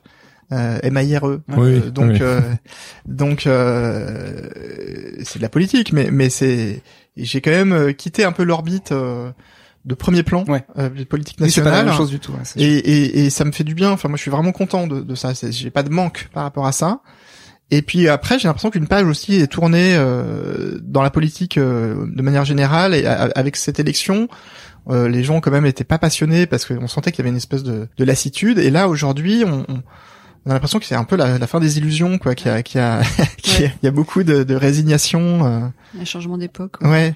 Et, euh, et bon après c'est mon tropisme euh, perso où j'ai l'impression que voilà les choses seront plus comme elles étaient Hmm. mais euh, mais ce qui est sûr ouais c'est que la politique à l'ancienne avec les partis institués euh, tout ça qui a, qui a déjà été euh, bah, très euh, relégué en 2017 là maintenant voilà on est vraiment passé à, passé à autre chose et euh, Faudra documenter le autre chose du coup. oui, oui, mais on est en plein dedans là. On descend et puis quand tu vois la nupe là, c'est c'est incroyable. Tu vois tout, tout ce qui se passe là. euh, avec, euh, au printemps là, c'était la, la, la super bonne ambiance. C'est c'était l'euphorie. Et puis là, hein. tu vois aujourd'hui que ouais. voilà, t'as t'as un, un espèce de truc un peu triste, euh, je, je trouve. Et, euh, et c'est difficile de faire rêver quoi. Avec la politique aujourd'hui, Oui. quels que soient les quels que soient les partis, tu vois, tous ils, ils ont du mal. Et euh, et puis on n'a pas parlé d'un truc aussi important euh, qui est euh, le déclenchement de la guerre en Ah, en mais Ukraine. exactement. Ah mais oui, évidemment, mais oui, c'est vrai, parti. Ouais, ouais. carrément. Et, euh, et c'est alors je sais pas à quel point ça déteint aussi sur tout le reste, mais il y a ce truc là aussi de fin d'une forme de euh, de euh, enfin, on a connu les attentats euh, bon Oui, euh, en ouais. 2013 euh, 2015 pardon 2015 euh, qui ont, qui ont euh, fortement euh, euh, voilà euh, déprimé tout le monde. Mais euh, mais c'était plus une espèce d'angoisse un peu euh, genre euh, qui s'est installée. Mais là avec la guerre en Ukraine t'as vraiment l'impression que que cette espèce de, de, de longue période de paix en Europe, euh, ben là, euh, bon, Ouais, on comme sait si pas. tous tous les efforts qui avaient été faits pendant des, des dizaines d'années avaient servi à, à pas grand chose en fait. Bah en tout cas, ça, ça, ça, ça, ça, ça a stressé tout le monde et, euh, et ça continue Merci, de stresser tout le monde. Bah non, vrai. Et, euh, et donc ce truc-là survient. Alors il y avait zéro rapport, hein, c'est un hasard, mais survient pendant la campagne et en effet, euh, d'un seul coup, euh, on a vu les choses changer complètement. Quoi. Euh, Vas-y, enchaîne. Asie après l'Ukraine. ouais, c'est clair. quoi. Comment comment j'enchaîne après, après, juste après dans, dans le l'Ukraine bouquin, en tout cas, on le raconte nous. Ah oui, voilà, comment, Oui. euh, On le raconte et là aussi on se passe le relais de la, la narration là-dessus parce que je crois que c'est moi qui fais la première euh, mention de ça euh, parce que c'était quand je revenais de Rouen, je crois justement, où sur le quai de la gare il y a l'assistant de Yannick Jadot qui qui, qui, Oui, qui voit ouais. voilà qui voit une notification à, à ce propos et ensuite c'est toi En ouais, parce que moi, toi, plusieurs fois, on moi, entend. j'étais- et ensuite Lara. Bah, en fait, oui. Alors, moi, j'ai, fait, un euh, flashback ouais. aussi parce Ouais. que euh, deux, trois mois plus tôt, quand même, en, en décembre, euh, donc avant que vraiment que la campagne soit lancée, euh, moi, je suivais un, un déplacement euh, du non pas candidat mais président euh, Macron. Et euh, et puis là, au milieu du déplacement qui avait lieu, euh, c'était dans le centre de la France. Je, je, je me rappelle même plus la, la- dans quelle la ville, mais euh, il dit ah ben là euh, il y a une pendant une heure là je- il faut que j'aille faire un, un appel euh, triangulaire avec Poutine et Biden euh, à propos de l'Ukraine mais il minimise il dit euh, bon Ça au milieu du reste. ça va parce que justement ce jour-là j'ai eu l'occasion de parler un peu d'échanger un peu avec lui et on était très peu nombreux euh, et donc il en parle vraiment en, en conversation quoi et Ouais. il dit euh, bon ça va aller quoi Et on te Et- voit, toi, à chaque fois entendre le mot Ukraine, genre, il se passe quelque chose? Bon, on n'a pas l'impression. Ouais, enfin on se dit oui, c'est un truc euh, qui est ré- récurrent euh, où on sent que Poutine il est grognon, mais bon, c'est pas très grave. Ouais, Tu soupçonnais pas ce qui nous. Et, et voilà, et trois mois, plus, trois mois plus tard, bah non, en fait, euh, il rigole pas du tout. quoi. et là, et là, ça, ça, ça ouais, c'est tout le monde. Mais c'est ça qui est trop bien avec la BD, euh, la BD reportage. Il y a, il y a aussi eu ça avec euh, une année exemplaire de Lisa Mandel qui était partie pour euh, raconter juste son année euh, de temps au début. d'expérimentation. on est Et puis pouf, il y a le Covid en plein milieu qui vient euh, tout chambouler. euh, c'est c'est drôle entre l'intention euh, On parle d'urgence, mais pas dans l'urgence, quoi. ouais, la réalité qui vient euh, se mélanger à l'intention. euh. Bah ouais, ouais, c'est ça, c'est ça qui est passionnant, hein, bien sûr. Et donc du coup, euh, on en arrive à aujourd'hui. C'est quoi un petit peu vos, vos actualités euh, à tous les deux? Euh, moi, je commence un, une BD avec euh, Hervé Bourris et Franck Bourgeron sur Jacques Lang et les années du ministère de la Culture euh, Mitterrand-Lang. Wow. Oh. Ah, ça, c'est encore. Pas des- Mais- pas des non, animaux. mais, du, du doc pour le coup. Alors ouais, c'est du documentaire, mais euh, avec il y aura peut-être un petit côté euh, aussi entretien euh, d'aujourd'hui avec avec Jacques Lang qu'on a commencé à rencontrer. Voilà, donc je fais ça. Euh, j'ai un projet de dessin animé aussi, de série animée d'après les livres pour je l'ai enfants. vu. Euh, voilà, donc là, bah, ça prend toujours beaucoup de temps. Donc il y a pour l'instant un teaser euh, qui a été montré à plein de gens et on attend. On mettra le lien. Voilà, on attend de voir si des, des diffuseurs sont intéressés pour euh, pour se mettre dans la boucle. Voilà. Les toutous, c'est un peu. euh, Ah bah les toutous, hein. c'est- Ça, c'est ma très série présent jeunesse, dans. euh, Ouais, c'est que ça. je fais depuis euh, 10 ans. Cette année, en fait, les 10 ans. Donc d'ailleurs, pour, Bon euh, pour ceux qui sont fans, euh, pour les 10 ans, on sort euh, une boîte de quatre puzzles que j'ai dessiné en même temps qu'un campagne et un super papier cadeau qui sera chez votre libraire à Noël. Voilà, mais ça j'ai passé. Formidable. Donc euh, voilà, ça c'est cool. Et puis bah sinon d'autres projets qui sont en cours de réflexion, euh, entre autres avec Mathieu. Oui, bah, on aimerait bien. Oui, parce qu'en fait, ce carnet de campagne fait, c'est le premier volume d'une collection. Enfin, oui, une collection, on peut dire ça. Une série, je sais pas comment dire. La Euh, collection embarquée. Emba- Embarqué, ouais. Ah oui, parce que c'est drôle quand j'ai pris la BD, je l'ai vu, ce livre fait partie de la collection embarquée, Mm. et puis quand je me suis plongé dans tes Alors, autres qu'il y BD, il n'y avait pas de d'embarqué. Du coup, euh, c'est Mm. c'est quoi la collection embarquée En fait, ça vient de commencer. Ouais. exactement. D'accord. Et donc Ouais. c'est le même principe, mais euh... Bah oui, oui, c'est très simple à, à imaginer. Hein. C'est mais t'es embarqué depuis 10 des, ans en des fait. auteurs. Oui, mais là l'idée c'est de, de suivre que moi je suive d'autres euh, Ah, yes. projets, mais que que je que je j'ac- j'accompagne juste en comme euh, co- enfin euh, côté éditeur quoi. D'accord. Donc euh, ça veut dire euh, lire. Directeur de collection. Ouais, directeur de collection. Mais j'ai du mal encore tu vois, à le dire.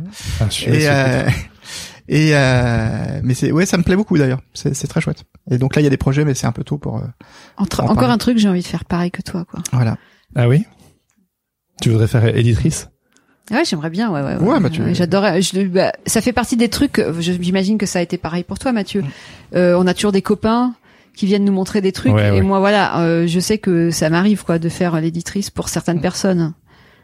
Et le psy, non. Le... ce serait, ce serait quoi si c'était toi euh, Ah, Ce moi, une collection quoi Alors, j'adorerais faire une collection de livres un peu comme ce que j'ai fait avec Marimoto, c'est-à-dire du véritable roman graphique jeunesse. C'est-à-dire des, des livres hybrides, en fait, avec beaucoup de pages et qui se permettent d'être euh, entre le roman et la BD et d'être très ouverts euh, sur la tranche d'âge. Bon, Génial. Ben voilà, il y a plus qu'à. avis au... Mais je, je l'ai- j'en ai déjà parlé, j'en parle un maximum. Ah, voilà, voilà, alors, on- euh, on fait voilà. passer le message. Ça va se faire. Du coup, je t'ai même coupé la parole pour pouvoir placer mon truc. Ah oui, non, Ah, non, pas non, de non. problème. Podcast c'est pour ça. Euh, ouais. Il y a ta BD là, euh, pas de baiser pour maman. Ouais. Bah voilà. Bah ça c'est donc euh, elle sort la semaine prochaine, le 12 octobre. Donc d'après l'œuvre de Tom Younger. Et bah là j'ai complètement euh, repris un livre de Tom Ungerer, mais c'est mais qui rentre tout à fait dans l'esprit. Enfin je sais pas si t'es d'accord Dorothée, mais c'est un peu. Euh, Mathieu nous montre. euh, ça, c'est le livre d'origine hein, qui date de Oui. 73. Et donc c'est du roman, euh, c'est du petit roman écrit hein, par Ungerer avec des illustrations euh, géniales, mais il y a beaucoup de textes, tu vois, c'est rare chez Ungerer qu'il fasse euh, Hmm. autant de textes. D'habitude, c'est quand même des albums euh, avec du texte. Là, c'est du texte avec des, des dessins. Et, euh, et j'adorais ce livre quand j'étais- enfant. Et euh, Rue de Sèvres euh, me proposait de faire un, de leur, enfin, ils me demandaient si j'avais des projets pour eux. Et puis je me suis dit parce que eux ils font, ils font beaucoup d'adaptations du catalogue euh, de l'école des loisirs en version euh, bande dessinée. Mm. Et je me suis dit bah moi j'aimerais bien faire ce livre là. mais je pensais que ça marcherait jamais parce que Tom Ungerer c'est quand même un peu la, la figure euh, ouais. voilà euh, intouchable et puis euh, non non ils m'ont dit bah pourquoi pas et, et voilà et donc euh, j'ai fait un truc qui est très bizarre c'est un bouquin qui qui, qui est je reprends complètement les images de, du Ungerer mais euh, je les transforme dans une une forme BD Hmm. euh, et donc je remplis les, les, les espaces d'une image à l'autre. On voit ce que ce que le texte suggère, mais cette fois en, en image. Et puis après j'ai j'ai essayé de m'approprier le truc. J'ai rajouté aussi des séquences. Enfin j'ai un peu dilaté le truc. Et dans il y a une version euh, qui est la, la version en noir là euh, où j'ai il y a un cahier, un cahier supplémentaire où euh, où là je raconte à la première personne, je me mets en scène. Le lien que j'ai avec ce livre, euh, avec Ungerer, euh, pourquoi, comment, et qui est Tu l'as, Ungerer, rencontré quoi Non, non, justement, je l'ai pas rencontré. J'ai rencontré sa fille, j'ai rencontré son éditeur euh, historique, euh, une de ses amies qui était aussi euh, directrice du musée Ungerer. Enfin, j'ai, j'ai essayé d'enquêter un peu. Hmm. Mais lui, il est mort il y a quatre ans, donc euh, Je l'ai rencontré Ouais. euh, deux mois avant qu'il décède, quand il est venu à Paris faire. euh, il est il est venu faire quelques dédicaces et tout. Et euh, c'est euh, mon agent Michel Lagarde qui a dit il y a c'est genre euh, une des dernières fois que tu pourras le rencontrer. Et on avait fait la, la queue ensemble. euh, bon et, et puis voilà, il est décédé quelques mois plus tard. Mais Ouais. j'ai ma petite théorie que j'ai l'impression que c'est cette tournée qui l'a tué parce qu'en Ah. fait euh, ça Ouais. avait l'air. euh, C'était vraiment la foule. Il y avait tellement de monde euh, qu'il fallait repousser les gens. bah, euh, au moins, tout. c'est du chouette. coup, je me demandais que- si tu l'avais rencontré à cette occasion. Non, non, non, pas du tout. Non, non, non, mais après moi, tu sais, aujourd'hui, je fais attention à. Des fois, t'es déçu quand tu rencontres les, des idoles. Oui, c'est vrai, ouais. Et, euh, et donc, soit les, les circonstances font que bah t'as l'occasion et puis euh, et puis euh, ça peut être un très bon moment, mais je provoque pas moi les les occasions. Euh, Oui. D'accord. Mais après c'est au cas par cas. et Je sais pas. Enfin, euh, Schwarzenegger, j'étais content de le croiser. Hein, C'était une idole. ah, c'est un. C'est Conan. Pourrais dans ton prochain dans ton prochain film. Voilà. Ah, moi, je l'ai rencontré quand il y a eu l'exposition des 50 ans de l'école des loisirs au musée des. Ouais, Là, sur une Ungerer. Ouais, d'accord. Euh, et alors, euh, bon, j'a- j'adore son boulot, mais je trouve que parfois en interview, il était un petit peu désagréable.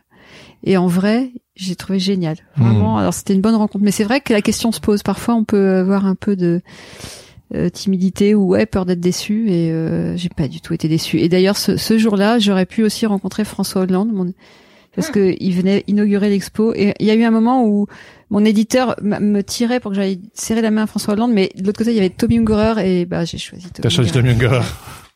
T'as bien fait. Mais c'est ce qui est formidable euh, avec un podcast, euh, tu sais, comme Sens Créatif. Là, on a presque à 80 épisodes. Ça nous permet de rencontrer tellement de gens, tu vois. C'est et j'avoue, Ah, j'ai que jamais été déçu. euh, Bon. Je pense qu'on, Ça se passe bien à chaque fois. ouais, c'est ça. ouais. Est-ce que ce serait pas le moment de la Ah boîte oui. à boxon Ah, c'est ça, faut, faut- on Voilà. vous soumet un défi pour euh, pour terminer. Alors, là voici le voilà. Donc ça c'est la boîte à boxon. En fait, on la propose à chacun de nos invités. Et au départ, il y a euh, bah, des questions pour toute la saison. Et chaque fois que les invités prennent euh, une question, elle disparaît à jamais. Ah ouais. Donc voilà. Donc je vais ouvrir la Il y a un clown à carrosseur là. Boing. Non, c'est jamais arrivé ça. N'a fait la blague. Donc voilà. Alors il faut une, faut une main innocente. Vas-y. Par contre, j'ai pas mes lunettes. Non. Tu la, tu la tires, Mathieu la lira. Euh, Elles non, sont elles sont ton là- sac. elles sont là-bas. T'arrives à lire? Non. Non, j'arrive pas à lire. Vas-y. Euh, Qu'aimerais-tu faire si tu redevenais un enfant le temps d'une journée? Donc la, la question s'adresse à moi? Ah bah à, vous deux. C'est votre question à vous. C'est chaud. hein. On a le temps de réfléchir Ouais, ou oui, parler pendant ce Non temps. mais alors derrière cette question, il y en a plein parce que est-ce que tu redeviens enfant à l'époque où t'étais enfant ou est-ce que tu redeviens enfant aujourd'hui? Oui, et est-ce qu'avec c'est avec le monde euh, de l'époque Alors, Ah il y en a un de vous deux qui fait à l'époque et il y en a un de vous deux qui fait aujourd'hui. En fait, vous avez le droit de. Dorothée, aujourd'hui, vu que t'as des enfants. Alors, pff, Le Moi, moi, moi, si, préfères. si si je pouvais revenir à l'époque où j'étais enfant, bah ouais, je choisirais une journée, un mercredi après-midi, je pense, ou un samedi, et puis euh, et puis je, je revivrais cette journée comme je les ai vécues, parce que j'ai des, globalement des bons souvenirs de mon enfance, mais en faisant gaffe à plein de trucs auxquels j'osais évidemment pas gaffe quand j'étais gamin, parce que ça me Ah, Parce que tu gardes ta conscience d'aujourd'hui. voilà, bah j'imagine. Enfin, sinon, Il choisit sinon- le contexte. hein. voilà. Et, euh, et donc, euh, oui, je serais, beau- j'essaierais de capter au maximum euh, euh, cette période qui, ouais, pour moi était une, une enfance heureuse. Donc, euh, donc ouais, je suis preneur. C'était quoi les BD euh, que t'aimais quand t'étais petit? Les Schtroumpfs, euh, j'étais gros fan de Schtroumpfs. Je les recopiais, je les dessinais. euh, les- J'avais fait des, des- un village avec les figurines de Schtroumpfs. J'ai- J'avais donc dessiné aussi des figurines, des silhouettes des personnages à taille humaine euh, qu'il y a dans les Schtroumpfs. Pas Ouais. les Schtroumpfs, mais les, les Ouais. humains. enfin, J'étais complètement taré avec ça. je, je lis en ce moment euh, Bon abri se faire à mon petit garçon euh, Ouais. qui a 4 ans et Bah, j'aimais bien, mais les, les Schtroumpfs, j'aimais oui oui bien sûr ouais, lui aussi. Et toi Dorothée du Ce qui coup est pas évident, c'est que j'ai- j'ai j'ai du mal à trouver quelque chose euh, que je peux faire en tant qu'enfant que je peux pas faire aujourd'hui. À paraître souple, quoi. Mais euh, non, donc moi, je pense que je dirais oui à aller à l'école de voile au lieu de dire non. Ok. Ouais. C'est un regret. Euh... Ouais, c'est mon regret une dans la vie. Ouais. Ok. Bon. Voilà, je dirais oui et, euh, et je serais super heureuse sur un bateau. Allez, le message est envoyé. Voilà, parce que je pense que voilà, j'ai déjà été passagère et je, je trouve que c'est déjà l'endroit le plus formidable pour dormir. C'est vrai, t'as pas le mal de mer. Ah non, moi je, je veux dire c'est, je sais pas, c'est le pied total, c'est le pied mental, physique, c'est génial. Ensuite C'est être sur un gros boîte bateau et voir euh, la mer comme ça à perte de vue, Ouais. j'adore, ça, ça me fait complètement triper. Donc pouvoir euh, participer à ça de façon physique et totale euh, en sachant naviguer, ça me plairait. Mais, mais là, si tu vas sur le balcon, tu peux voir le canal euh, Saint-Martin. C'est presque avec un peu d'imagination, tu y as presque. Tu vois. J'aime pas tellement le canal Saint-Martin. hein. Ah non? Bon, mais là ça va nous mener trop loin. Ah c'est du podcast, hein, c'est tranquille. Merci beaucoup Mathieu, merci beaucoup Dorothée. C'était Merci formidable. pour, ouais, pour votre temps, le partage. Merci beaucoup. Merci, Sens Créatif. Oh yeah. Oh là, oh là, oh là, attendez. Je crois que Dorothée de Manfred a encore un truc à vous dire. Ah oui, je voulais parler d'autre chose aussi. Le tome 2 de ma série Marimoto vient de sortir aux éditions du Seuil Jeunesse. Ça s'appelle L'affaire des animaux disparus et j'espère que ça vous plaira. C'est un roman graphique en fait qui mélange euh, roman et, et bande dessinée. Voilà. Merci d'avoir écouté Sens Créatif. Si cette émission vous plaît, n'hésitez pas à vous abonner et à mettre des étoiles sur vos plateformes de podcast préférées. Vous pouvez aussi partager l'épisode avec vos amis ainsi que sur vos réseaux sociaux. Un grand merci à Adrien Guy pour l'habillage sonore de ce podcast. Retrouvez toutes les infos sur le site www.senscreatif.fr ainsi que sur Instagram senscreatif-du-bas podcast. Si vous avez des commentaires ou des idées pour des invités, n'hésitez surtout pas à nous laisser un message. Sur ce, on vous donne rendez-vous la semaine prochaine pour un nouvel épisode. En attendant, restez créatifs et surtout, n'oubliez pas, Everything is connected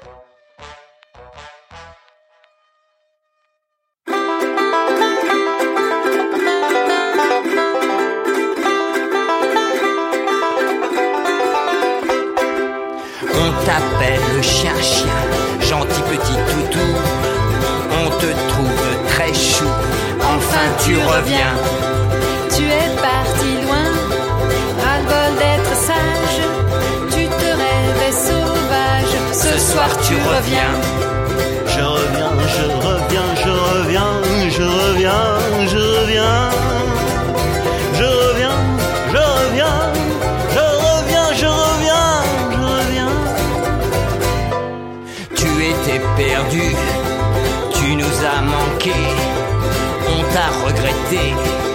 tu es revenu. Mon petit bichon, maintenant tu es là. Soyons tous les trois sauvages à la maison. Je reviens, je reviens, je reviens, je reviens, je reviens.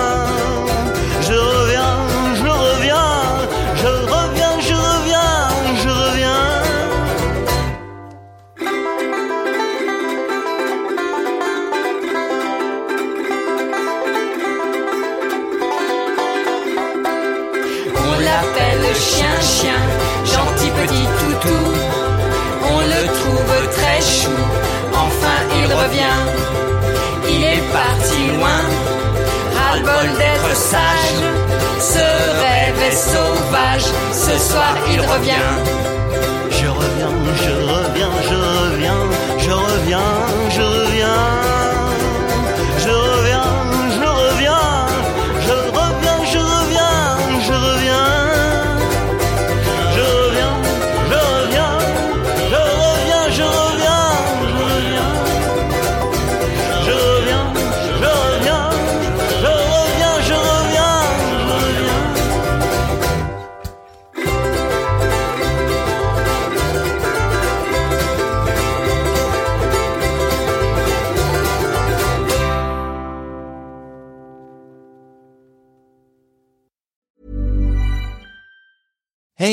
Danny Pellegrino from Everything Iconic. Ready to upgrade your style game without blowing your budget? Check out Quince. They've got all the good stuff, shirts and polos, activewear and fine leather goods, all at 50 to 80% less than other high-end brands. And the best part? They're all about safe, ethical and responsible manufacturing. Get that luxury vibe without the luxury price tag. Hit up quince.com slash upgrade for free shipping and 365 day returns on your next order. That's quince.com slash upgrade.